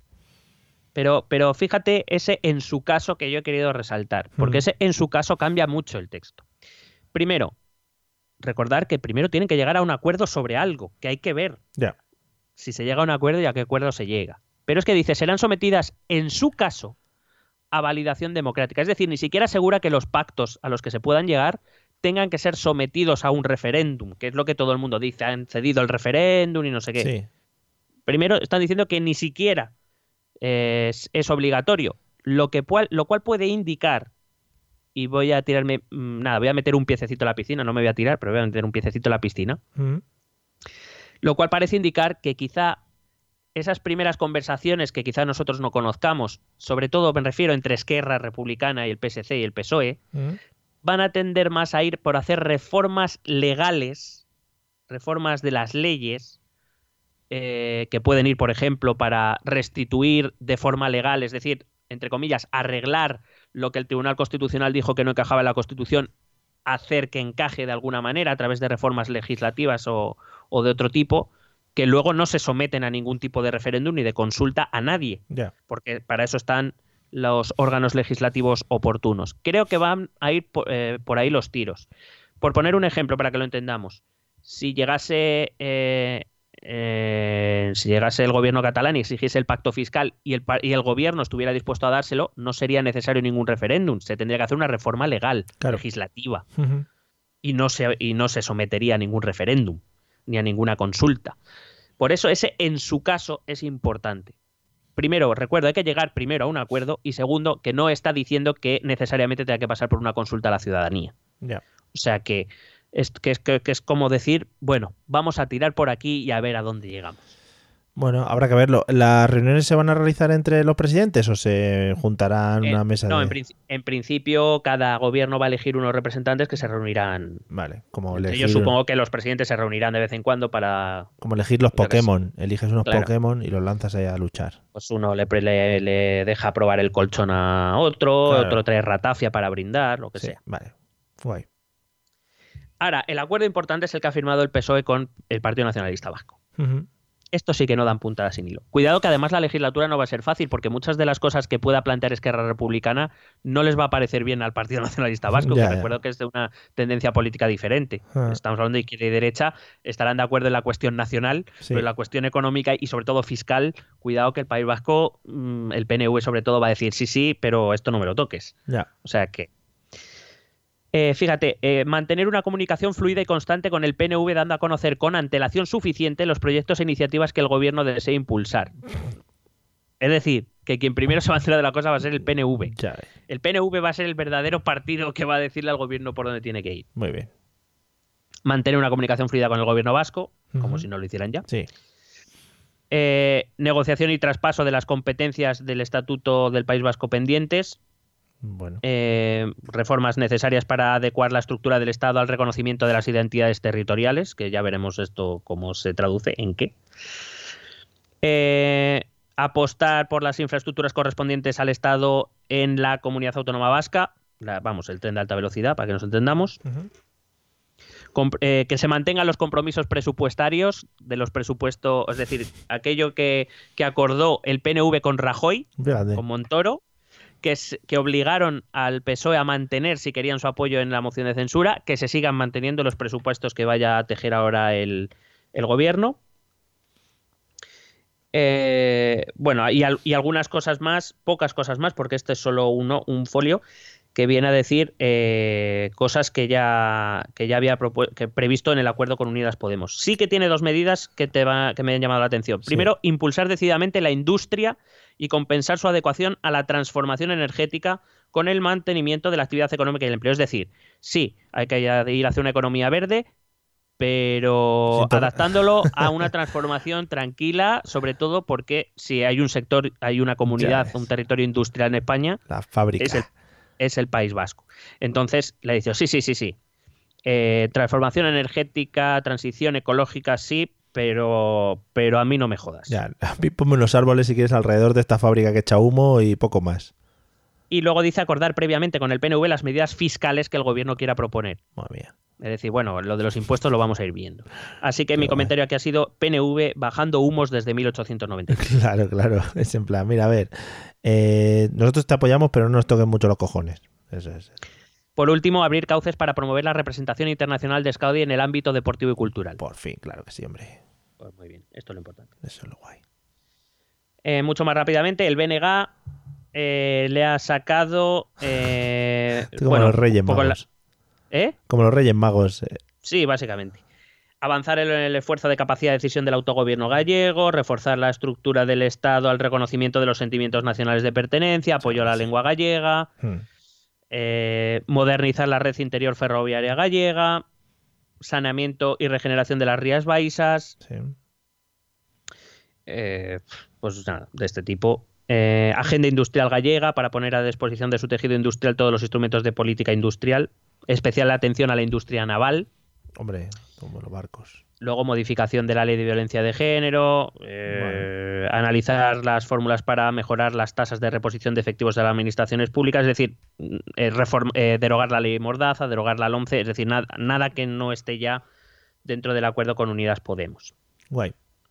Eh, si nos vamos rápidamente al acuerdo con Nueva Canarias, Uy, pues básicamente es como todos los gobiernos que han pactado o bien con Nueva Canarias o bien con Coalición Canaria, que aunque son de tendencias políticas distintas, siempre sacan cosas para Canarias, pues es desarrollar el Estatuto de Autonomía de Canarias, eh, transferir las competencias pendientes, eh, la financiación de Canarias, es decir, nada que no se haya hecho ya durante años y años cumplir la financiación prevista. Acercar las islas a la península. Bueno. Sí, bueno, lo una típico. cuerda. Eh, eh, gratuidad de educación cero tres años, es decir, nada, tampoco nada Sí. extraordinario ni nada que no esté en otros acuerdos con otros partidos. Con eh, Teruel existe. Teruel existe es el único acuerdo que sí que tiene medidas súper concretas. Sí. Pero claro. súper concretas, no me voy a meter porque aparte ah, habla de pueblos que ni siquiera conozco. Pero me refiero, es el único que por lo menos le ha dicho, mira, quiero esto concretamente. O sea, no me, no me baile, no me torees. Quiero esto, quiero que me reformes la carretera de aquí a aquí. Bueno, mira, el señor este pues la- lo ha dado todo ahí. Eh, bueno, evidentemente ha pedido medidas fiscales más Sí. adecuadas, eh, mecanismo de financiación, eh, repoblación y reequilibrio territorial, eh, crear por parte del INEM una base de datos específicas de ofertas de empleo de las zonas despobladas y la creación de una web especial de ofertas de trabajo para estas zonas, pues no me parece mal. Desarrollo, pero luego dice, desarrollo de la red viaria en la provincia de Teruel. Y te está diciendo qué carreteras y qué tramos. Claro, O hombre. sea, te lo dice de tal a tal. Eh, y además ofrece un calendario. En 2020 tiene que estar licitado, en 2021 iniciarse las obras, en 2022 tiene que estar los contratos redactados, todo acabado. O sea, Mira, le tienes que echar toda esta cantidad de cemento, lo vamos a echar aquí. Pues- Estaría guay. pues po- poco le falta, poco le falta. Eh, así que si a alguien le interesa qué desarrollo quiere Teruel existe para su provincia, pues que se lea el, el, el acuerdo. Son 11 páginas y, como digo, está Uy. detallado todo exactamente lo que quiere y no quiere que le toreen. Con dibujos. Dice, no, esta curva no me la toques, que nos quedó muy bien, esta no hay que hacerle nada. Acabamos con el acuerdo con Compromís, de los cuales tampoco voy a destacar gran cosa, salvo, sobre todo, que exigen el nuevo modelo de financiación, que yo creo que es la gran petición valenciana de los últimos 10 años o Sí. 20. Básicamente exige que eh, la financiación estatal llegue al 10,6% de la inversión en todo el país, más que nada porque la comunidad valenciana recoge al 10,6% de la población del país. Vaya. Bueno, habla de infraestructuras hídricas, pero bueno, nada, nada nuevo ni nada, ni nada peligroso. Y estos serían todos los acuerdos que ha firmado el Partido Socialista con las diferentes fuerzas políticas para poder eh, gobernar Pedro. Eh, bueno, pues nada, oye, muy bien. Eh, de momento ya está de presidente, ¿no? Ya el colchón va, parece que va a seguir allí. La siguiente, claro, la siguiente que tenemos es, pues, eh, tendremos el juramento de los ministros, ¿no? Que esto va a ser otro cachondeo. Bueno, primero va a tener que hacer eh, pública la composición del gobierno. A lo mejor nos encontramos con un gobierno con 10 118 ministerios, eh, 524 eh, secretarías de Estado y luego pues todos los directores técnicos y todo eso. Entonces, eh, quizá eh, tengamos que hacer un programa para analizar todos los ministerios. Vale, guay, sí, sí, sí, los nuevos ministerios en la parada Claro. de metro. De hecho, podemos ir allí a grabarlo. Vale, sí, sí, perfectamente. Eh, lo haremos con el mismo audio de mierda que el episodio 104 para que quede reflejado. Vale. Y, Y- podemos hacer entrevistas al público. Hombre, por supuesto, es lo que está esperando nuestra audiencia. Entrevistas al público, por fin, que salen del metro. Eh, bueno, pues nada, estaremos al loro a ver qué pasa y eso, eh, nos queda una legislatura en la que va a costar gobernar, ¿no? Eh, per- perdón, que se me ha cortado. ¿Puedes repetir? Sí, perdona, que digo que nos espera una legislatura en la que nos va a costar gobernar. Eh, sí, sí, va a ser, va a ser complicado. eh, eh, las mayorías son muy, muy ajustadas. De hecho, hay que recordar que ha salido con mayoría simple, que ni siquiera ha conseguido, a pesar de contar con el apoyo de seis partidos o de cinco partidos y la abstención de otros dos, eh, la mayoría ha sido simple porque es que Republicana y Bildu no le han apoyado, simplemente se han abstenido. Va a haber que llegar a acuerdos. Si alguien quiere sacar un pacto de Estado, va a tener que, que, que negociar con el otro bando, por decirlo, por el otro lado de la Cámara y, vamos a ver si esta legislatura sirve para algo. Estamos muy contentos de que haya gobierno. Sí, Lo que no sabemos es si el gobierno va a poder gobernar y si el poder legislativo, los cortes van a poder legislar. No sabemos. Bueno, pues nada, si ya estamos acostumbrados. Hemos estado mucho tiempo sin gobierno, tampoco ha pasado nada, demasiado. Mm, De hecho, ya algunos incluso decían, no, siga así, si así nadie jode más lo que hay. Claro. Dentro de lo malo, No tocan nada y ya está. claro. Bueno, pues nada, oye, guay, les seguiremos la pista como siempre eh, y veremos a ver qué, de qué son capaces Pedro y Pablo como pareja humorística del- del- de la actualidad. Tiene pinta de que, de que va a ser grandes. Podemos eh, hacer grandes especiales para Nochevieja, ¿eh? Sí, vale. De esta pareja humorística. Los nuevos martes y 13, joder, tal vez, maravilla. tal vez. Yo les veo de típico vestidos haciendo el truco de la jarra, la jarra girada, son maravillas, que uno lo traduce al francés, madre mía, qué bonito. magnífico. Magnífico. Bueno, pues vamos a escuchar los métodos de contacto, amigos. Eh, ahí están para contactar y nada, cualquier cosa, pues nos lo mandáis a través de ahí, todo siguiendo nuestra coherencia habitual. ¿Quieres preguntarnos algo? ¿Proponernos algún tema? ¿Exponernos tu opinión? Ponte en contacto con nosotros. Es muy fácil. Envíanos un correo electrónico a esta dirección. Esto también es política.gmail.com. También puedes escribirnos en nuestra página de Facebook, esto también es política, o en nuestra cuenta de Twitter, arroba etepolítica. O si lo prefieres, visita nuestro blog, esto también es política.wordpress.com. Recuerda que puedes suscribirte a nuestro canal de YouTube y si quieres charlar con nosotros directamente, únete a nuestro grupo de Telegram. Busca el enlace en nuestras redes sociales. Porque tú también formas parte de esto también es política. Y hasta aquí el episodio 105 eh, maravilloso episodio. Nos faltan 50 para llegar a 155, que va a ser el episodio, un episodio fuerte, creo. Yo ya sé qué tema vamos a tratar en ese episodio. Sí, sí. ¿Estaremos dentro de la Tercera Guerra Mundial? ¿Puede ser? Correcto, correcto. Yo iba a decir, yo iba por Trump. Sí, sí, sí, sí, sí, tiene pinta. ¿Has visto el vídeo en el que sale en una... Madre mía, que este tío es un flipado que sale dando una charla de estas que dan, ¿cómo se llaman? Lo que hacen los políticos cuando hablan, que se me ha ido la palabra. Mítines. Un mitin, eso, efectivamente. Gracias. Un mitin, un discurso, lo que sea, y alguien grita por detrás al Akbar o algo así. Y Trump, pues no se tira al suelo de milagro. Maravilloso, madre mía. Bueno, Allahu Akbar es el grito de Alá es grande, que, sí. que claro, ya vamos. imagínate, ¿eh? Pero no se echó el servicio secreto encima sí, o algo un maromo aparece por detrás y se echa un poco encima, sí. Y, miran todos para allá, ¿no? ¿Qué ha pasado? Bueno, bueno, bueno. También te digo, imagínate ser ahí guardaespaldas de los presidentes de Estados Unidos y tener que proteger tu vida a Donald Trump, también te digo, ¿eh? A Pelaso Trump, sí, sí, sí. a Pelosi Trump. Eh, pues sí, maravilloso. Eh, ya veremos, porque con toda la que se está montando ahora con Irán, pues a ver por dónde nos sale el señor Trump, porque ya está empezando a calentarse. ¿Tú crees que cada vez lleva más cerca el maletín con el botón? Uh, tiene el dedito, como los en las películas de vaqueros, cuando ponen el dedo así en el en la para disparar, madre mía, el gatillo. Sí, que así como que, les da como mini espasmos. Como que le da calambritos, sí, le da calambritos en el dedo. Le está mandando a, los iraníes, les manda vídeos, él pulsando el dedo, ¡ay, que le doy ahí! ¡ay, que le doy! Y así, pues una broma que tienen ellos, ¿sabes? De hecho, me, ha parecido raro que saliera solo con sanciones económicas. A alguien la ha tenido que obligar, porque si no, no, vamos. Sí, sí. Yo, juraría que Trump iba a salir diciendo, vamos a meter, además con estas palabras, vamos a meterles nuestros misiles por el culo o algo así. Put the machine guns in Iran right now, please. De hecho, es un poco decepcionante, ¿eh? Sí, la verdad es que todo el mundo esperaba un poquito más y igual se está, se está calmando porque estamos en elecciones. Si vuelve a ser reelegido, la lía. El día, el día siguiente de la reelección, según está dando el discurso ese multitudinario ese que hacen, dice, y ahora Plutuclucu, botonazo. Vamos, sería Hombre, creará un espectáculo para ver cómo, cómo presiona el botón. Claro, claro, en la Torre Trump. Bueno, bueno, va a hacer un, eh, va a contratar a, Marron del hormiguero para que haga un efecto mariposa y que el último paso sea dar al botón. Una fila. Y que haga ciencia divertida. Joder, ojalá, ojalá, ¿eh? Pues nada, amigos, esperamos que os haya gustado sobre todo esta última parte, que es la más didáctica, la, la parte comprometida con, pues, con la guerra en general, porque ha sido un poco así. Eh, y nada, nos vemos en el próximo episodio. Esperamos que seáis muy felices, que tengáis un buen inicio de 2020, que os hayan traído muchas cosas a los Reyes Magos. Y, nada, ¿algún tienes que decir algo más? Así, pero. Yo que deseo que lleguen las siguientes vacaciones cuanto antes. Vale, pues nada, esperaremos a la Semana Santa aunque ya, siendo un estado tan laico que somos, ya igual la Semana Santa está feo celebrarla. A lo mejor celebramos la semana laica. Ah, vale, la semana Por la perra, digo, por, la, perra.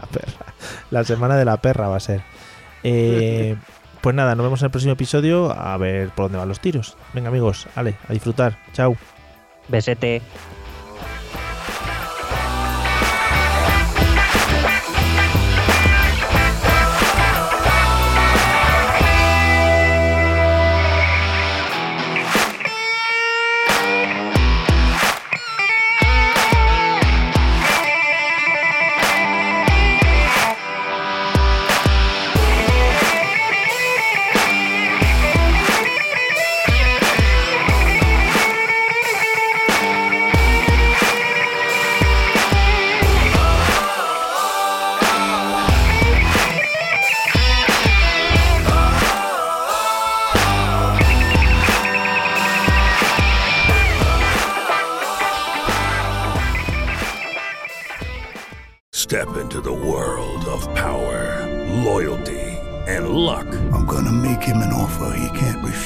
Family, cannolis, and spins mean everything. Now, you wanna get mixed up in the family business. Introducing The Godfather at ChumbaCasino.com. Test your luck in the shadowy world of The Godfather slot. Someday, I will call upon you to do a service for me. Play The Godfather now at ChumbaCasino.com. Welcome to the family. VGW Group. No purchase necessary. Void where prohibited by law. See terms and conditions. 18 plus.